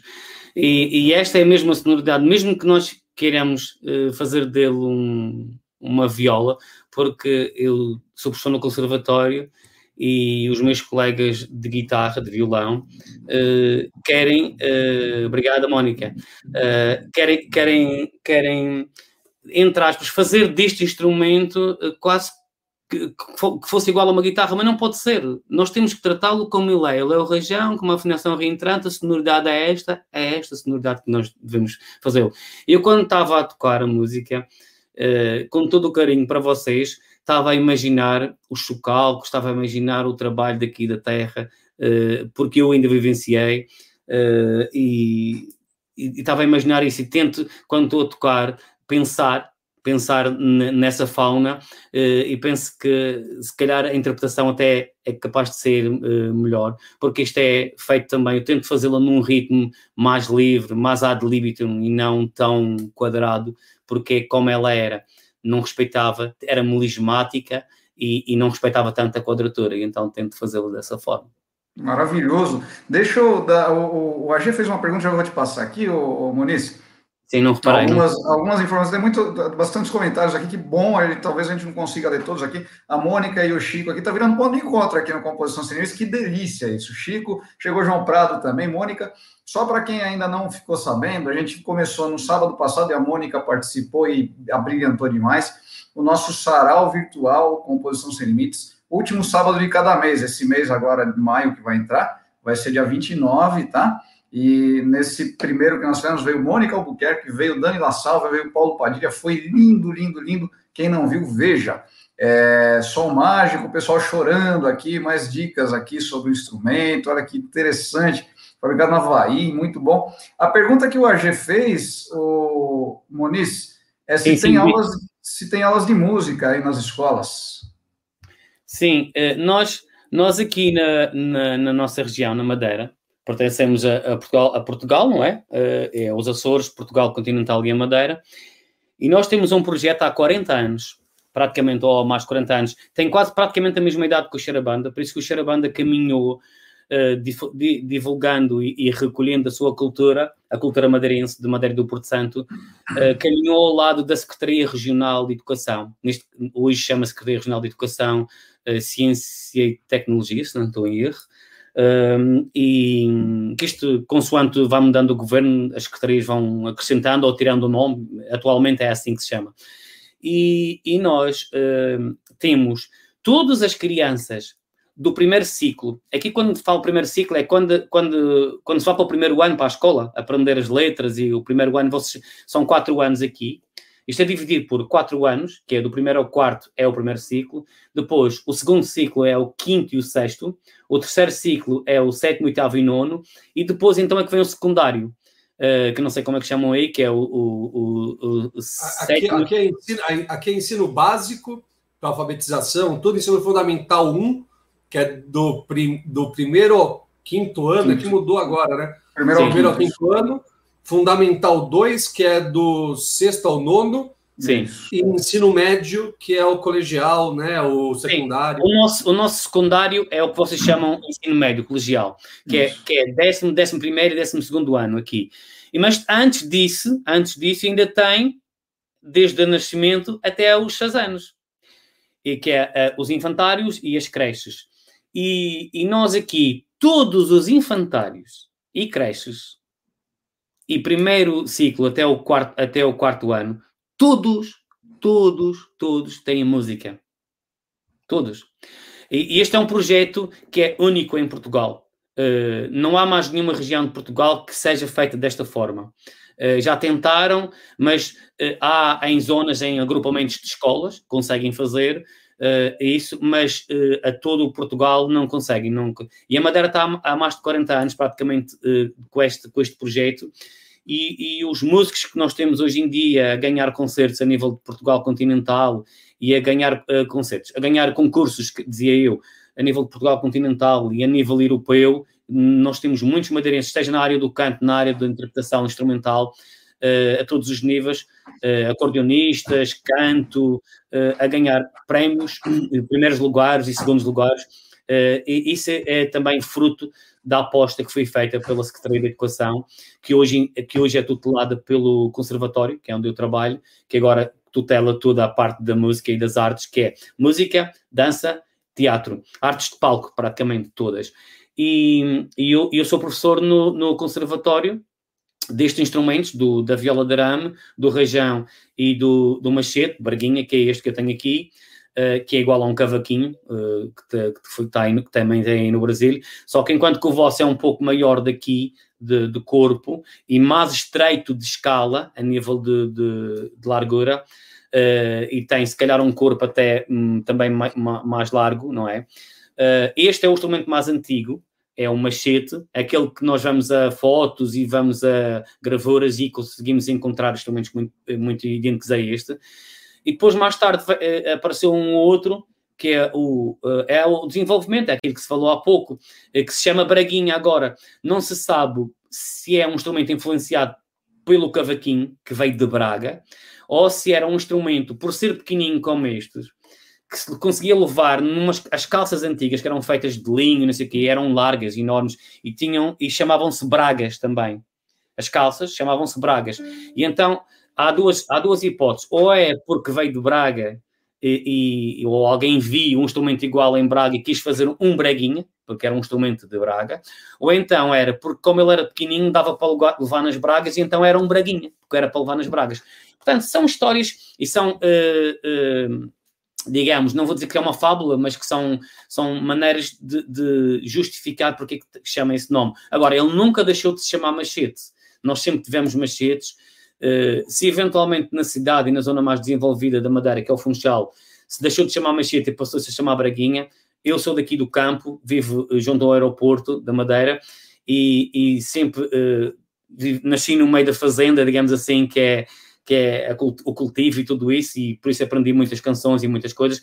E eu aprendi a tocar machete, aprendi a tocar braguinha, aprendi a tocar região com, com quatro cordas, eh, porque tirava-se a quarta corda, a quinta corda, e por isso que o, o ukulele hoje em dia se calhar tem a afinação que tem, que é igual às quatro primeiras cordas do região, porque os regiões que estão lá no museu uh, uh, no Havaí têm os cinco furações e estão preparados para levar cinco cordas, mas têm só quatro, e provavelmente chegaram lá só com quatro cordas.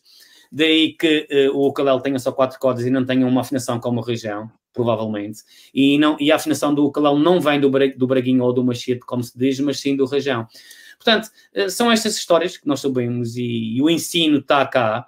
Nós, eh, nós sabemos e sabemos que, que o machete e o rajão foram levados para o Havaí e que deu origem ao ukulele, foram eles que nos disseram. Eles é que nos mandaram essas informações todas. Portanto, é bom saber de fora, por quem foi influenciado, dizer que fomos nós que influenciamos. E sei que o cavaquinho brasileiro também tem uma certa influência, tem ser levado daqui da Madeira. O Cases já escreveu, o Henrique Cases já escreveu isso. Sei que agora ele tem, está a mudar um bocadinho a sua opinião, não sei se se calhar está a ser influenciado por informações não um, uh, tanto fidedignas como as que ele tinha antes, mas pronto, é, é, o preço que se paga da informação e de, às vezes, de uma mentira dita muitas vezes, acaba por se tornar verdade e, portanto, vamos deixar. O que interessa é que eles estão aqui, que eles tocam, que os jovens tocam. Nós temos mais de mil alunos aqui, num universo de 250 mil que somos nós, nós temos mais de mil alunos a praticar estes instrumentos nas escolas. E esta semana, ainda bem, esta entrevista está acontecendo numa semana importante.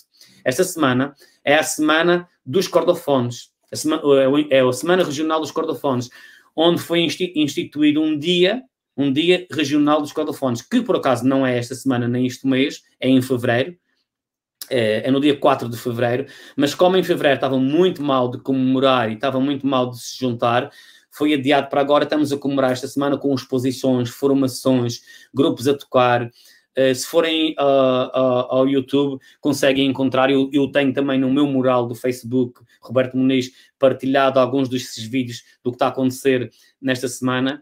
E uh, tive a apresentar uh, na abertura alguns alunos do conservatório que tocaram, um tocou machete e outro tocou região, e agora sexta-feira temos um concerto de encerramento com a entrega de prémios, por exemplo, este que está aqui foi um prémio que eu ganhei uh, o ano passado, que é o prémio Carlos Santos, que deu um nome uh, uh, ao Dia de Regional de Cordofones e que foi um jornalista que uh, investigou e escreveu muito sobre a nossa cultura e sobre os nossos cordofones, que inclusive fez tabulaturas para acordes e meteu muita informação em algumas músicas. E este prémio é ganho por tudo aquilo que eu tenho feito em prol dos cordofones, nomeadamente o ensino, grupos e a difusão e divulgação de todo o trabalho que tenho feito é um prémio de, de, de, desse. E há um outro prémio ainda também, que é o prémio Candroman Vasconcelos, que é os manuscritos que, no, que, chegaram até hoje, até nós, e aqui eu tenho aqui um exemplo de, de um manuscrito, uh, que é isto. Este foi um dos manuscritos com peças para Braguinha, vê-se mesmo, está aqui, manuscrito. Este aqui é a parte do machete. Aqui está. Uh, e isto foi feito um estudo deste livro, uh, existe já é editado em, em livro, uh, e, e, e, tem muitas peças com acompanhamento da guitarra, com esta guitarra, com o violão que eu apresentei há pouco. E, e, no conservatório, hoje em dia, temos o curso básico, o curso secundário, que é tipo, o, o, o como vocês falaram, o intermédio. Ensino médio, né? E o ensino médio de, de, de, música, e depois ainda temos o curso profissional, que é o equiparado ao ensino médio, mas profissional, em que o aluno eh, prepara-se para, prepara para ser instrumentista ou eventualmente também ser formador, dinamizador de, de coisa. Não tenho ninguém ainda no curso profissional, vamos ver se aparece alguém este ano ou para o próximo ano, mas tenho uh, dois alunos que vão agora para o último ano, se passarem este ano, vão para o último ano, para o oitavo grau, tem outros que vão para o sexto e, e outros que vão para, para o quarto e para o quinto e assim sucessivamente, e outros que estão a entrar. Uh, e nós temos estes instrumentos finalmente no conservatório, temos muito repertório, estamos a desenvolver mais, cada vez mais praticantes, cada vez mais gente a construir, construtores que são o, os luthiers ou os mestres, mestres uh, violeiros que estão a construir cada vez mais e melhor. Todos estes instrumentos que eu vos apresentei hoje são dos melhores instrumentos que nós temos aqui na Madeira. E vou bater aqui na Madeira, que é para eh, não entrar nenhum, o capeta não entrar aqui dentro e coisa. Já pedi ao Chico para me arranjar um, um rabinho de cobra, que é para, para dentro do, do, dos instrumentos. Mas são dos melhores instrumentos com uma construção uh, aprimorada, compensada, uh, da melhor afinação, dentro dos conhecimentos que são os nossos construtores e dentro dos conhecimentos que são formações eh, de, eh, de quase praticamente de curiosos, que, com formações feitas na net e feitas à distância, porque não tem havido grandes cursos uh, de construção aqui.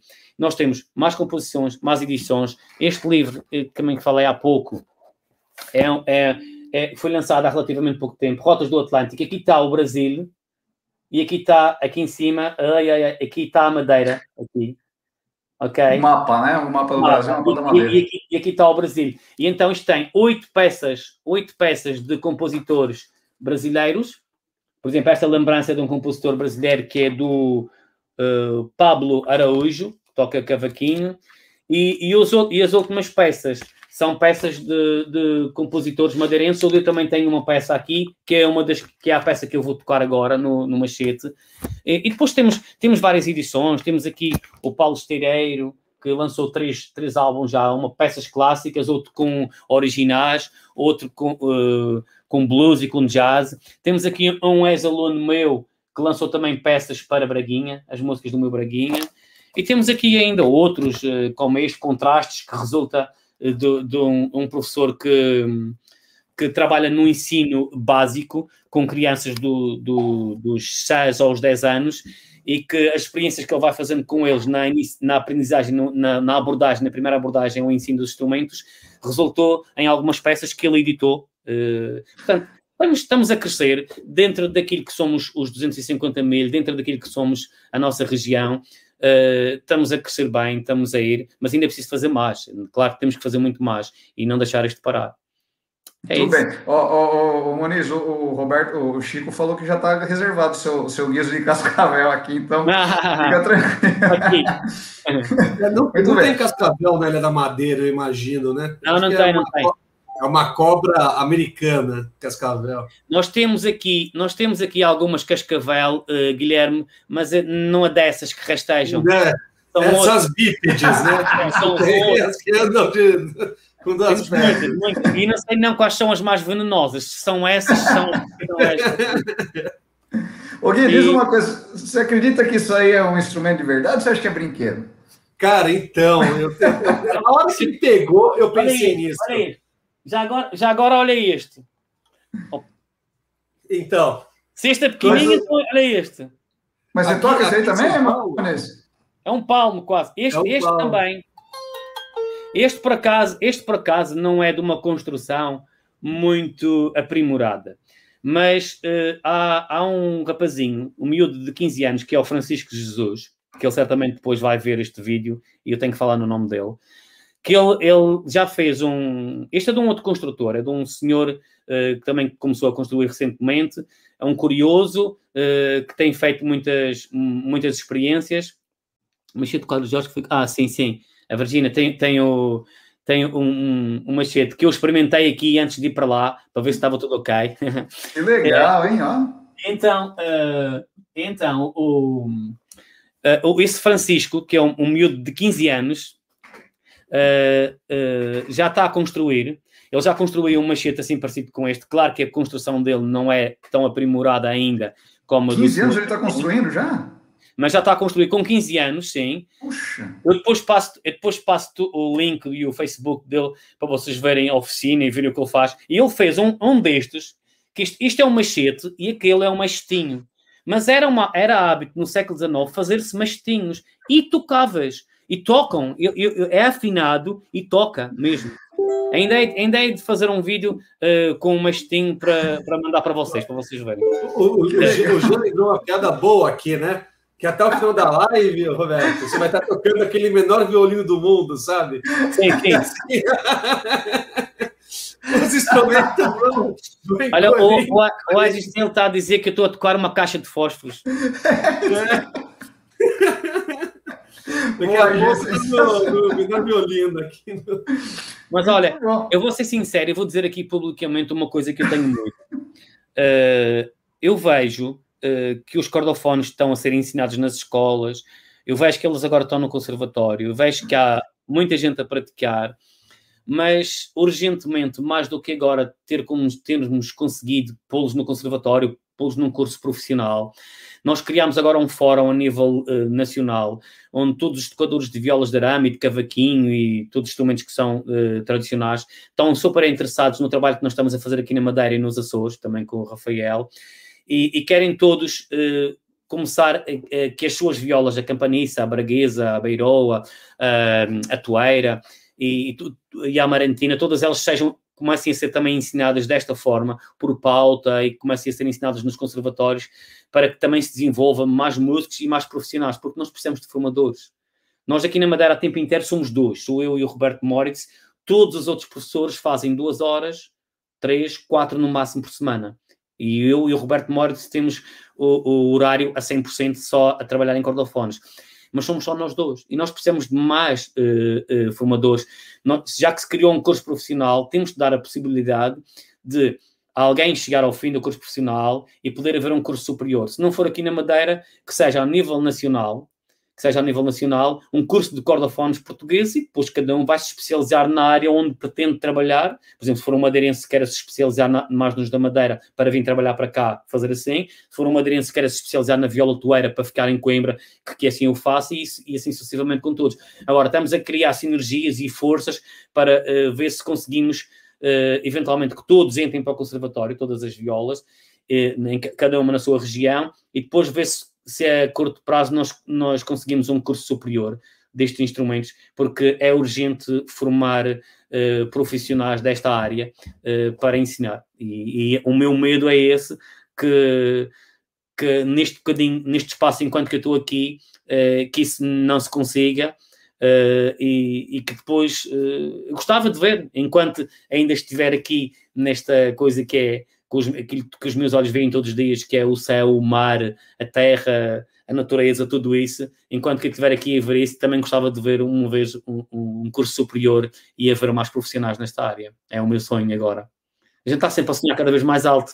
Quem sabe aconteça, né, Moniz? Vamos torcer para que sim, você está trabalhando muito forte para isso, dá para perceber. Então, mostra um pouquinho do que você tem feito aí a favor e em prol desses instrumentos, dessa cultura toda para a gente. Olha, eu posso, eu posso, eh, antes de tocar uma peça que eu compus, que chama-se Cajô Polka, e Cajô Polka por quê? É uma polka, baseado numa polka, porque uh, além de ser mexido, tem variações de tonalidade, tal como uma polka tem, e, e, e chama-se Cajó porque é uma polka que eu dediquei uh, quando não é este, este instrumento é do senhor Jardim de Souza, foi quando o Carlos Jorge fez o meu instrumento, o meu machete, que é um outro que eu tenho ali, uh, eu dediquei-lhe essa música e chama-se Carlos Jorge e, e, para os amigos Cajó. Uh, então chamei-lhe Cajó Polka. Uh, mas antes de, de, apresentar essa peça, eu gostava de dizer, por exemplo, um aluno que chega ao pé de mim com, na primeira aula com seis anos, ele sai de lá a tocar uma peça que é assim. Esta mão, eu tento que, que eu, eu, uso sempre cordel, porque uh, se não tiver o cordel, vai obrigar com que o aluno esteja a segurar este assim aqui para, para não cair, e só por isso, só por estar aqui a segurar, já está a adquirir um mau hábito ou um, mau, um defeito, uma má postura na mão. Então, daí que se utiliza um cordel, que não, pode ser, não é preciso ser assim tão bonito como este, com as cores do traje regional da Madeira, mas é um cordel qualquer, e depois já está seguro, já não cai daqui, e esta mão, em vez de estar assim, já está numa posição de eventualmente depois fazer as, uh, estar paralelo ao, aos trastes, uh, uh, às casinhas, digamos assim, ao, aos espaços do, da escala. E depois, com esta mão, o aluno sai da primeira aula a fazer isto.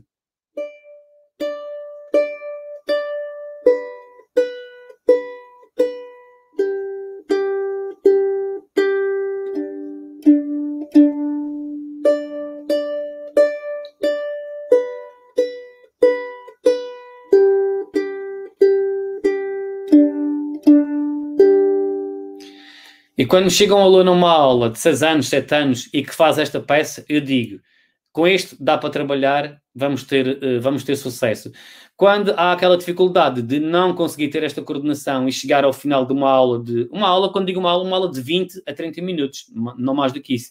Uh, quando ele faz isto, digo, é um aluno que vamos conseguir trabalhar, é um aluno que vamos conseguir. Quando não tem esta coordenação e não consegue fazer, já sei, pela experiência dos 30 e tal anos que estou a trabalhar nesta área, eh, que vai ser difícil de, de, trabalhar e de conseguir com que ele faça, eh, tenha sucesso rapidamente na aprendizagem do instrumento. Portanto, e depois faço-lhe uma harmonia bonita com a guitarra por trás, com o violão, em que estas simples cordas soltas se transformam numa peça uh, brilhante para os pais e para o próprio aluno que está a ouvir, que fica uma coisa muito bonita. Depois é gravado em vídeo, é gravado em áudio, é enviado para os pais e para eles, para motivar. Portanto, é assim que tenho feito, é assim que tenho conseguido uh, captar a atenção e a motivação de, dos jovens para a prática desses instrumentos. Outra coisa é também o repertório que eu utilizo. É muito um repertório pop rock, Nirvana, Coldplay, Red Hot Chili Peppers, uh, Depeche Mode, David Bowie, uh, uma série de uh, Guns N' Roses, é uma série de, de, de, de grupos e vocês podem procurar no, no, no YouTube uh, cordofones madeirenses com esses nomes que eu disse, uh, por exemplo, Sweet Child of Mine, que nós fazemos, o Smell Like Teen Spirit dos Nirvana, tudo isso se encontra aí na net uh, e, e, os jovens adoram tocar essas músicas para eles ter um braguinha na mão, ou ter uma viola, ou ter um, um, um rajão, uma viola, um, um instrumento qualquer, é, é, é, uma realização pessoal porque eles estão ali a fazer música moderna, estão a fazer aquilo que gostam. Você poderia tocar um pouquinho de Red Hot assim? Só um pouquinho? É, Red Hot Chili Peppers.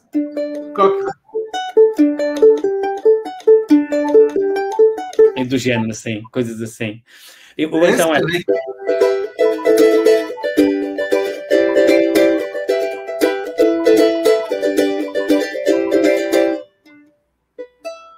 Pois, uns, uns vão fazendo isto.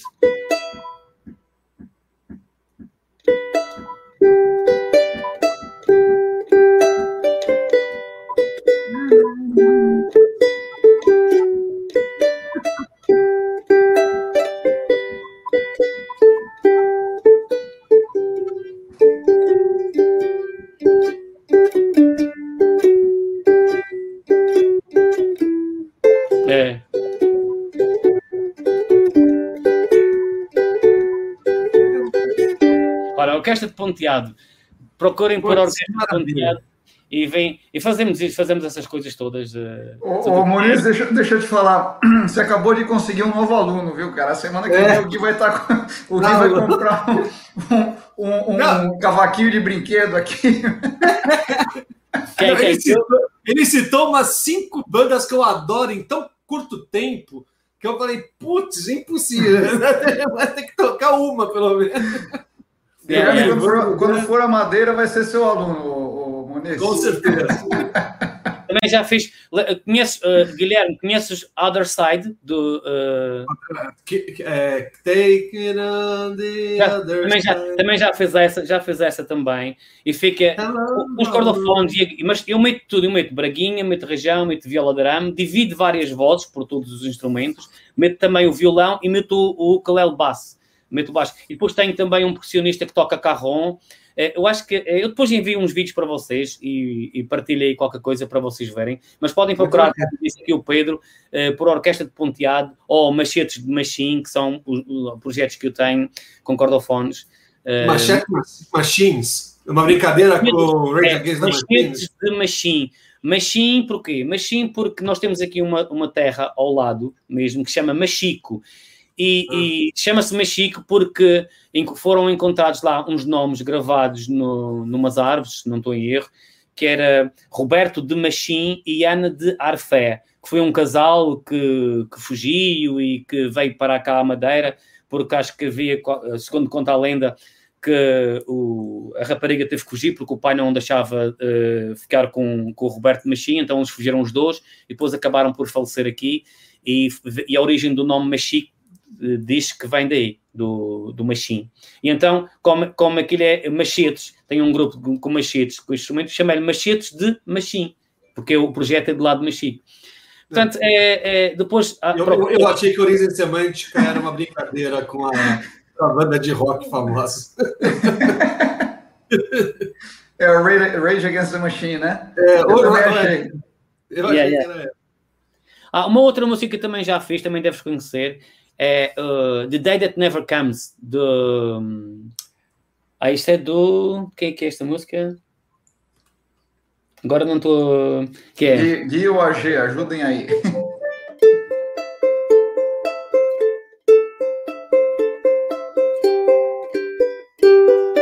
É, não estou lembrado agora, mas.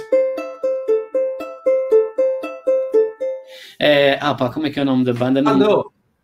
É, é, é The Day That Never Comes, do, do Metallica. É Metallica, sei Metallica, Metallica. É. Também já fez Metallica. Eu, eu, eu, entendi, eu, entendi, eu entendi outra coisa. Tá é, The Day, That, Never Comes, yeah. The Day That Never Comes, é essa, é essa, é essa música. E, portanto, é, é, é, e depois de, de tê-los na mão, deles fazerem essas músicas e, e, adorarem fazer esse tipo de coisas, então eu dou-lhes o repousado e agora digo, agora vocês têm que fazer uma música tradicional, vamos lá fazer uma música tradicional. E cheguei a ter com a orquestra de Ponteado uma hora e meia ou uma hora de repertório com músicas pop rock, português e estrangeiro, e uma hora e tal de repertório só música tradicional e originais, que nós também temos alguns originais. Portanto, é metálica, sim, é, é isso, metálica. É metálica. É, portanto, uh, é um pouco isso. E esta peça que vou apresentar agora aqui é um original, que é o Caju Polka, em homenagem ao Carlos Jorge, e assim que houver tempo e que tiver, vou fazer também um, músicas em homenagem aos outros construtores uh, que também estão a construir. Então vou tocar uma Kajo Polka.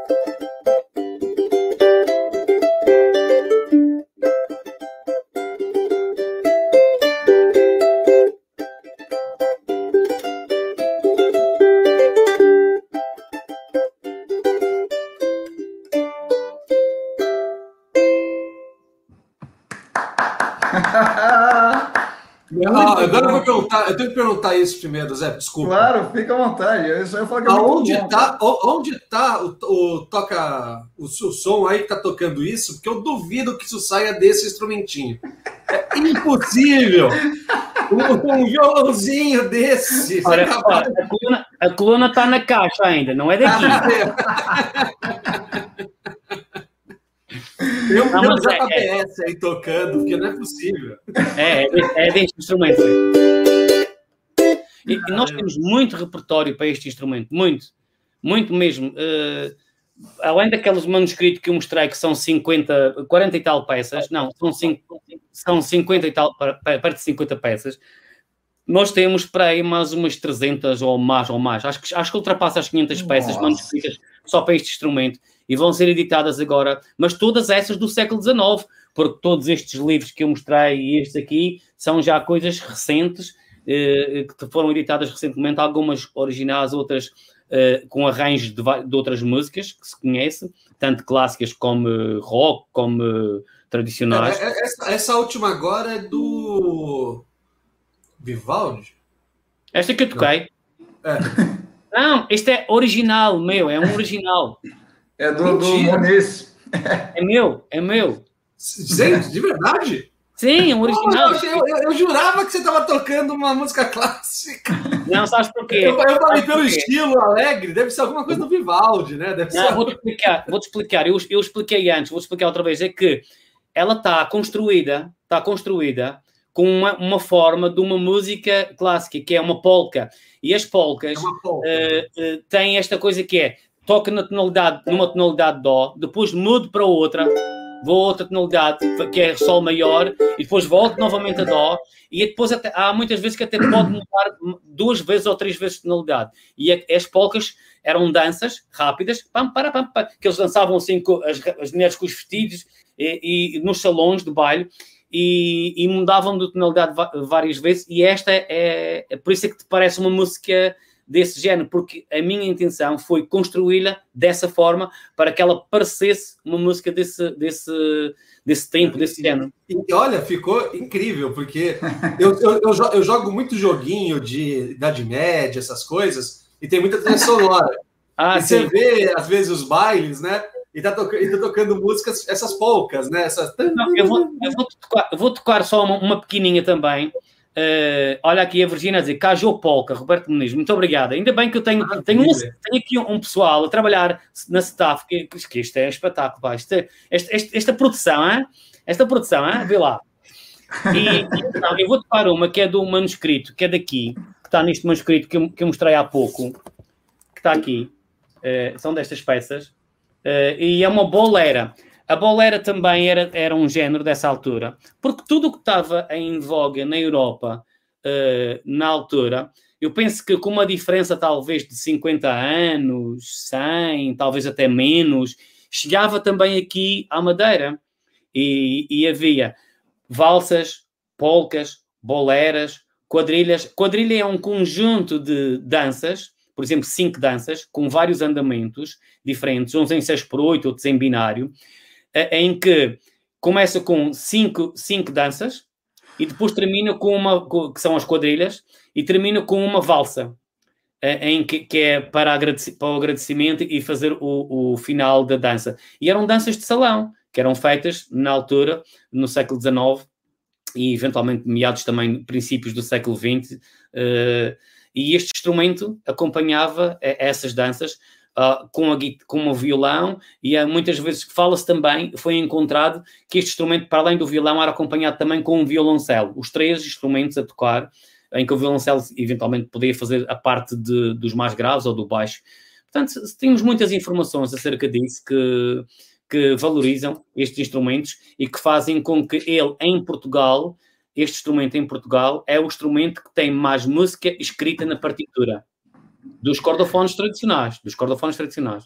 Nem o cavaquinho tem tanto repertório como isto tem. Eu vou tocar uma peça que está ali, que é uma bolera. Vamos lá ver se isto sai. Não é, ela não é muito comprida. Fica à vontade, eu, eu, okay. toma seu tempo, tranquilo. Eu, eu cá para o meio.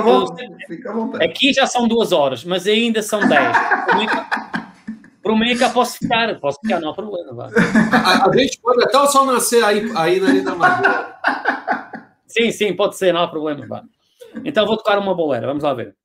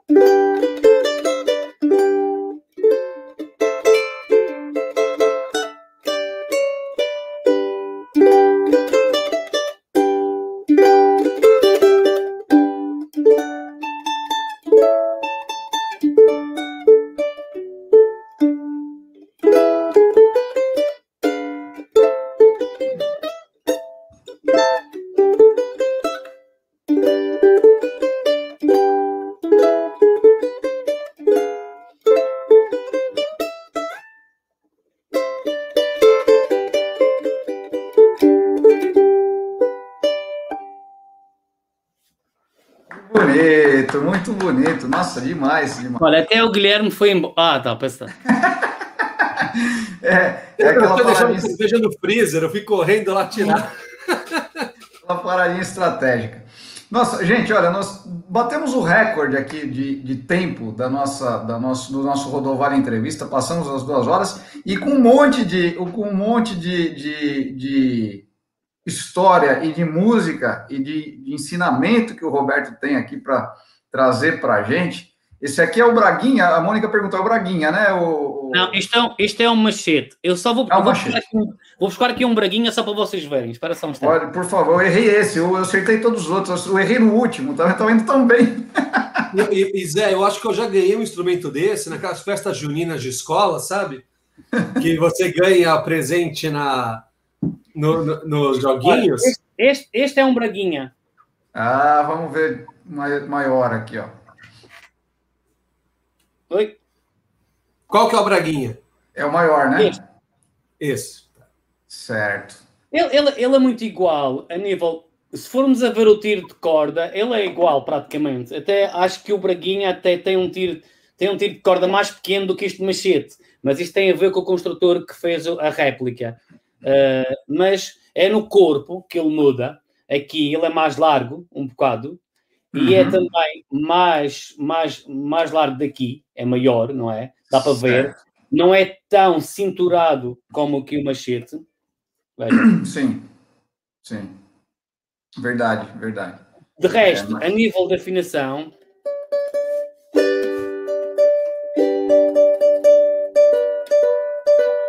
tudo igual.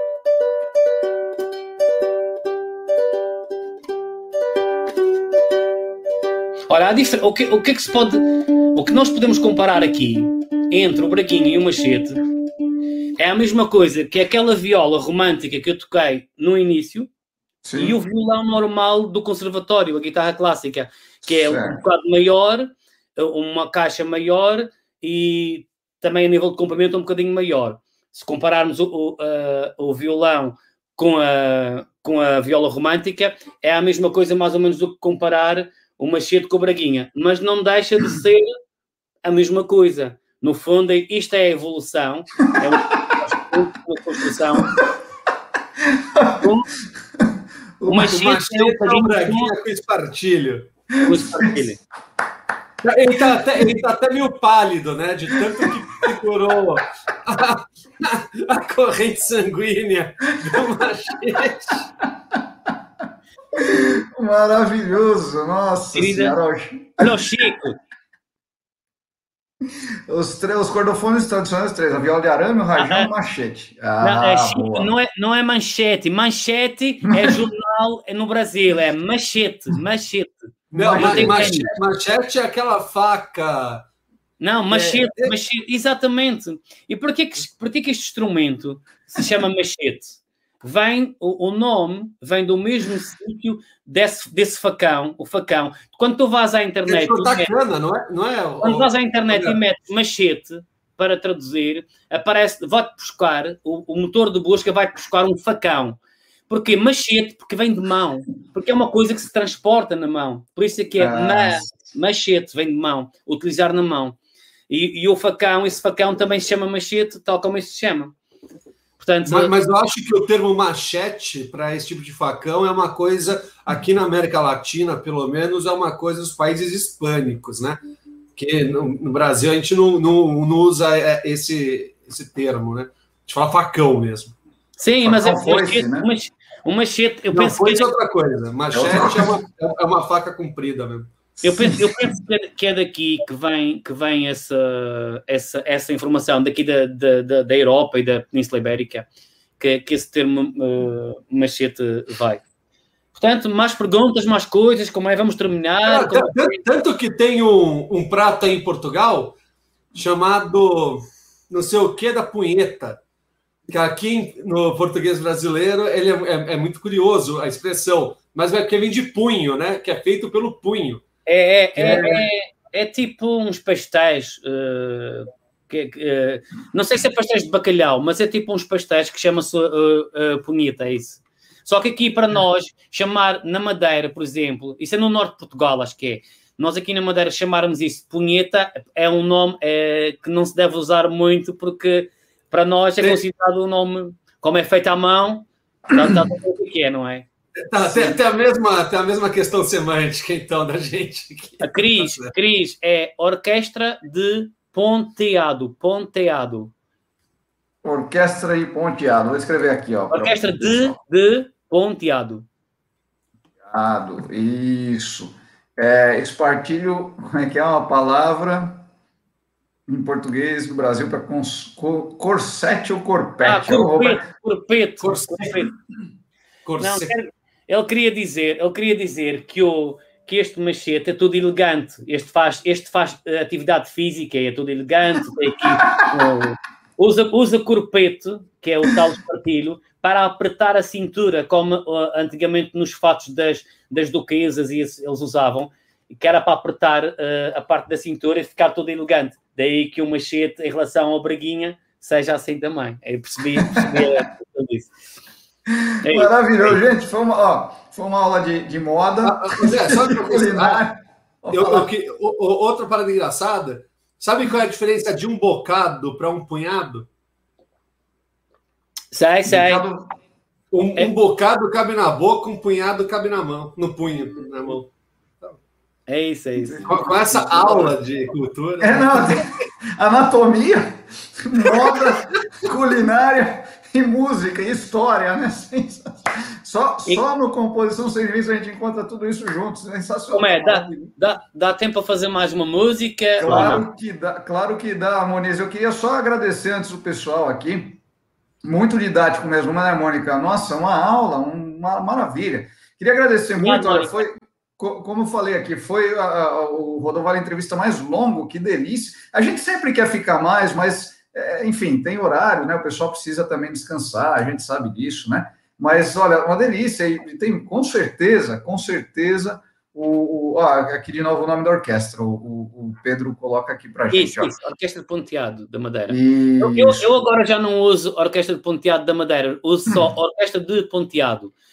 E tá. se forem ao site do Xarabanda, o site do Xarabanda é xarabanda.pt, lá tem muita informação blá blá blá blá blá como diz, da, eh, ponto xerabanda.pt. Escreve aí lá, Pedro, o, o, site do Xerabanda. www.xerabanda.pt. Isso, está aqui, ó. Conheçam, eu adoro esse nome, Xerabanda. Eu Exatamente. adoro, adoro. Feliz da vida. Nossa, eu também, achei que, que legal, que bacana, quanta novidade aqui. É... o Pedro tá, eu passei mal aqui sozinho. Demais, Pedro.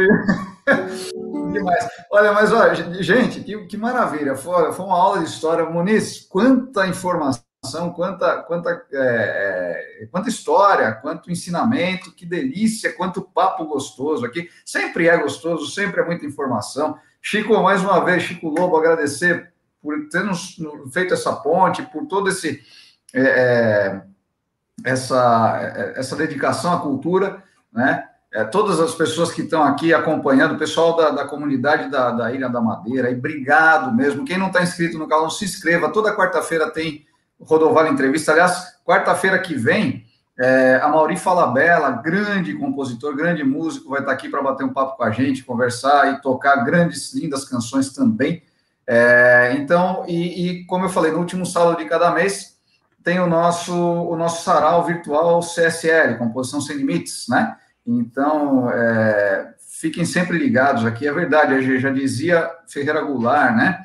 É, então, obrigado pela presença de todos, pelo carinho, pela é, companhia, né? E que a gente possa manter sempre aqui o nosso. É imperdível, né, Mônica? A Mauri Falabella, imperdível. Assistiu o, o, o sarau de vocês, adorou. Hoje eu conversei um pouquinho com ele. E foi muito, muito lindo e vai ser também muito lindo quarta-feira que vem. Então, eu agradeço muito porque, como eu tenho falado, né, e, na verdade eu tenho falado, não, algumas pessoas têm escrito, o Composição Sem Limites tem feito, um, prestado um serviço à música brasileira. Nossa, é, um, é uma, uma gratidão, uma delícia poder fazer isso e trazer um pouquinho de tudo que tem, brasileira e é, portuguesa, madeirense, né? Então, quero agradecer muito mesmo todos vocês que estão aqui, que, que, participam sempre, né? Fiquem sempre ligados, acompanhem, a gente gosta muito de receber a visita de todos vocês. É... Gui, mais uma vez, obrigado pela, pela presença aqui. Eu estou de férias essa semana, você está sabendo, né, Gui? Não tô, mas deixa eu fazer o jabá então, Zé. Faça, faça. Ó, sexta-feira, última sexta não teve por um monte de cagada de problema que aconteceu com todo mundo que participaria. Foi uma pena, mas essa sexta teremos a Live Bar lá no Sem Gravata. Tem muita gente aqui acompanhando no Sem Gravata. Já assina o canal, a gente retransmite quarta-feira aqui o Zé por lá. É, e quem está assistindo pelo Sem Gravata, assine também o canal Composição Sem Limites do Zé. E sexta-feira vamos falar de política brasileira, CPI do, da Covid, Vamos, vamos falar da, das posições do Bolsonaro, do Renan Calheiros, enfim, vamos ter bastante conversa. E eu queria só deixar um último comentário sobre a resiliência, Roberto, do, da cultura portuguesa. Né? É, você vê no, em todo mundo que Portugal pisou, é, Nagasaki, no Japão, Goa, na Índia, que foi por muito tempo parte de Portugal, Estado, português, o Estado indiano português, se não me engano. É, você vê é, até hoje cerimônias é, católicas no sentido de imagens católicas de reverência à influência portuguesa na Tailândia, no antigo Sião, né, Bangkok, especialmente.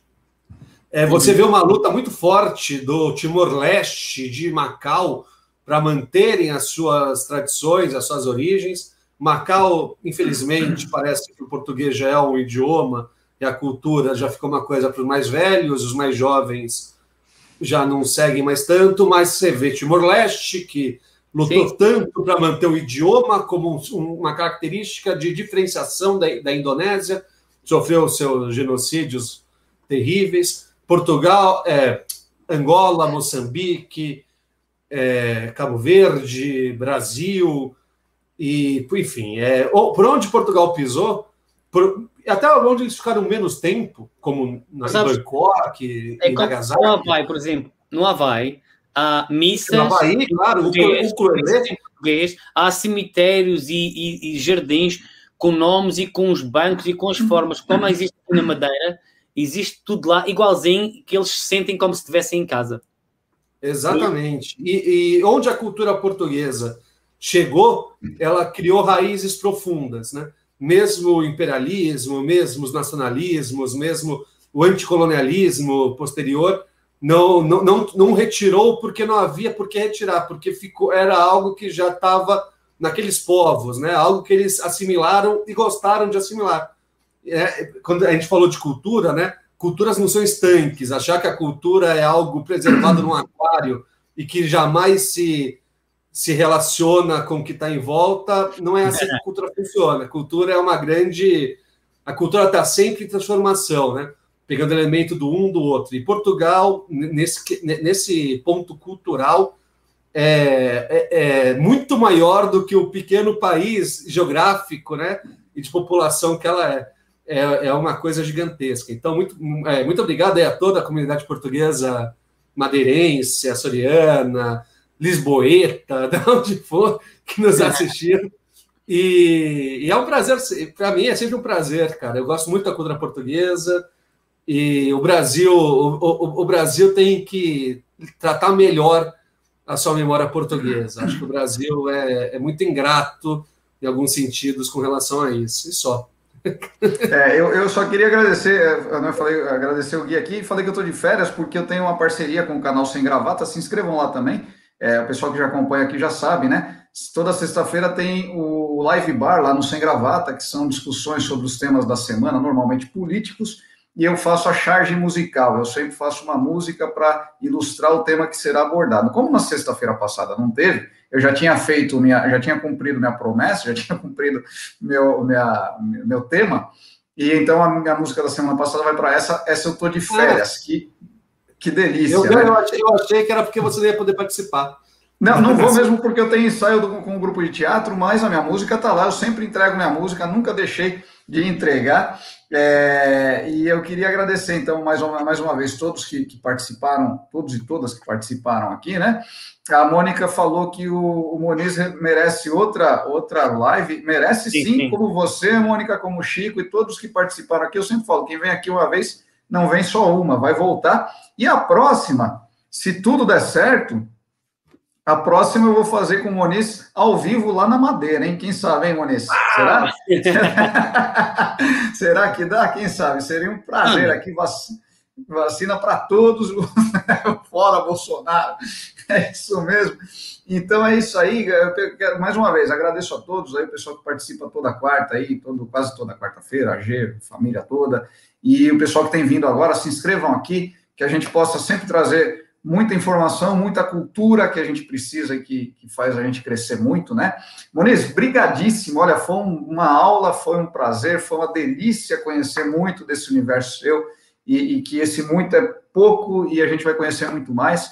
Mais uma vez, é, convite refeito para Mônica, Chico, todo, todo mundo que já passou aqui e que vai passar novamente. Moniz certamente também vai voltar. Brigadíssimo, deixar o espaço para você e para você finalizar aí com uma canção sua, ou, ou, enfim, a canção que você quiser, fazer seus agradecimentos, e aí depois a gente fica um tempinho aqui, Gui, eu e Muniz, para trocar uma ideia rapidinho aí.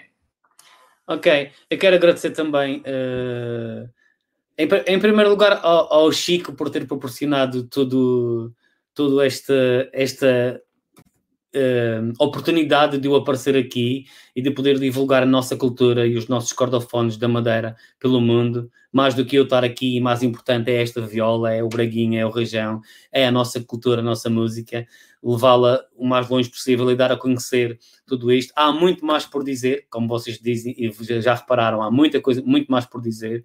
Uh, e, e agradecer, obrigado Guilherme também por essa parte, uh, essa força que dás e todo esse teu conhecimento. Uh, obrigado, uh, foram questões pertinentes, adorei estar aqui com vocês. E Zé, Zé Rodovalho, obrigado por esta oportunidade. podes contar comigo daqui a uns tempos, se for possível, se houver espaço para vermos cá e mostrarmos outras coisas novas que eventualmente vão certamente aparecer e falar até de mais cultura para trás. Quero agradecer também uh, a todos os, os, intervenientes que estão sempre aqui uh, uh, a intervir e, a, e mesmo os meus conterrâneos, digamos assim, que estão, os, os sardinhas que estão aí, tem, tomem cuidado com o calor para não serem uh, assados, está bem? uh, e, mas uh, toda, foi com todo o carinho uh, para divulgar a minha terra, eh, que é a Madeira e o Porto Santo, uh, e foi com todo o carinho daqui para todos vós, que são um povo maravilhoso, que eu só, as pessoas que eu tenho conhecido do Brasil, só conheço pessoas boas, é que se fala deste aqui. Eu só tenho conhecido pessoas boas, ainda bem que eu só tenho ido por esse caminho, não tenho ido por outros, e, e tenho muita gente aqui, uh, muitos conterrâneos vossos que estão cá a trabalhar e que vieram para cá viver e que são pessoas maravilhosas. Ainda não conheci ninguém que não fosse maravilhoso. Uh, obrigado por toda essa força uh, que têm dado. não se esqueçam quem é de Minas e quem pode ver o canal 5, acho que é o canal 5, nós vamos estar aí o Chico, o Delage, uh, não sei se o Wilson Dias também, uh, e também vai estar uma parte do meu trabalho a passar. Uh, portanto, a Madeira ficou a ganhar com isto. obrigado, Zé. Tu fazes um excelente trabalho, toda essa divulgação, tu e o Guilherme, todo esse, esse trabalho que vocês fazem, divulgar os artistas e divulgar tudo o que é cultura e dar a conhecer ao mundo, é, é um trabalho fantástico, maravilhoso mesmo. Então, parabéns. Obrigado, Muniz. Muito bem-vindo. Só, só dois, dois comentáriozinhos. A Maria nos convidou para conhecer, é, conhecer os instrumentos madeirenses pessoalmente. Iremos, irei, certamente. Maria, obrigado pelo convite, né? E, e, e agradecer mais uma vez é, o, o Moniz, não só pela presença, pelas histórias, pelos, pelos ensinamentos, etc. Pedro, maravilha, obrigado. E, e, principalmente pelo horário, né? Novamente, lá duas horas da manhã, duas e meia da manhã, o Muniz aqui. Nem senti nada. Nem senti nada. Acredito que ontem, ontem estava aqui, esta hora já não conseguia estar, já estava a dormir. Estava mais cansado, mais cedo estava mais cansado do que hoje.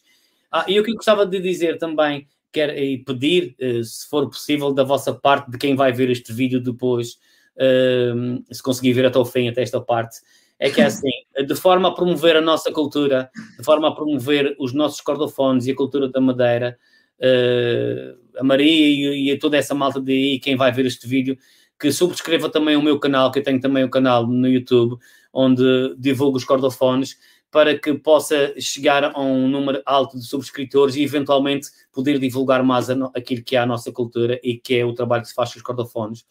E um bem-aja a todos. E vou terminar, vou terminar com uma morisca, que é uma música que eu gosto muito de fazer, eh, que o Xarabanda descobriu há uns anos esta parte, e a história é a seguinte, era um senhor que nos indicou esta, eh, esta música, é, é o senhor Raminhos, que era de uma zona que é o Campanário, na zona, mais para a zona sul da Madeira, e ele tinha estado doente, uh, quando uma malta do Xarabando, o pessoal do Xarabando foi lá para recolher é, é fazer esta recolha.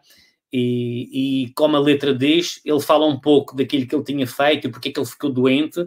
E, e agora, depois de ele estar doente, que ele uh, tinha estado doente e que já, já uh, não podia cantar, mas como vocês estão aqui, como vocês estão aqui e é para, para, para gravar, para vocês eu canto. E é, é, se tiverem atenção à letra, vai ser um pouco isso assim: que ele tinha ido a uma zona que é a Serra d'Água, comprar um bezerro para depois vender, criou e vendeu. Um bezerro é um, um boi ou um, uma cabeça de gado. Foi comprar pequeno para criar, para depois vender quando fosse grande.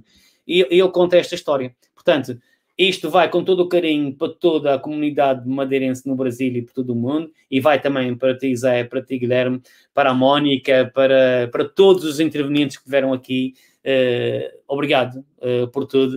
Uh, e acho que a cultura da Madeira ficou a ganhar com isto.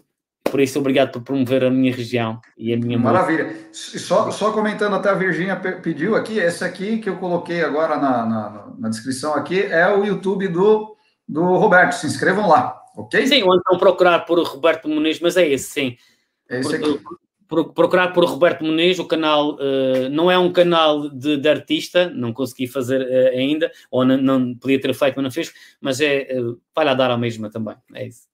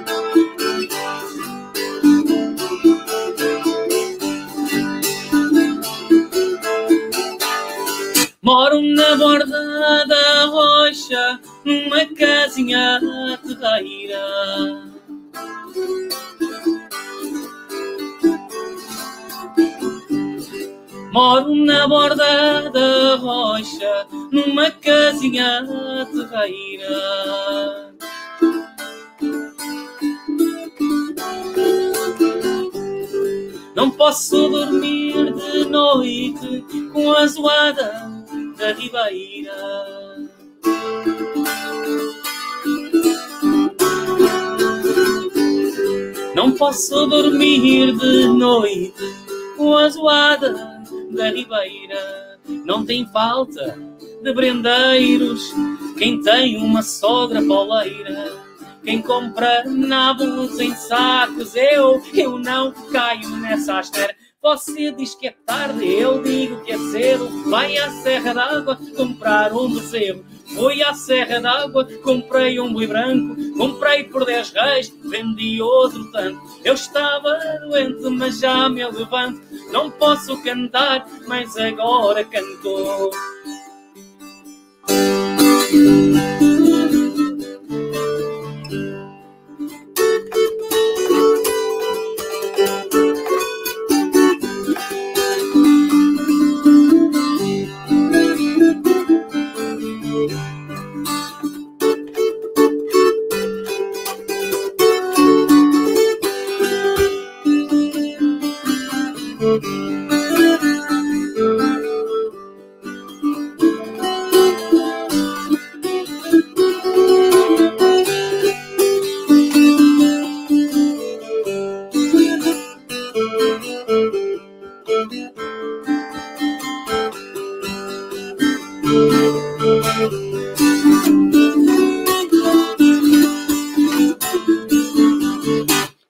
Diz que é tarde, eu digo que é cedo. Vai à Serra d'Água comprar um bezerro. Fui à Serra d'Água, comprei bugre branco. Comprei por 10 reis, vendi outro tanto. Eu estava doente, mas já me levanto. Não posso cantar, mas para o Brasil, meus amigos, agora é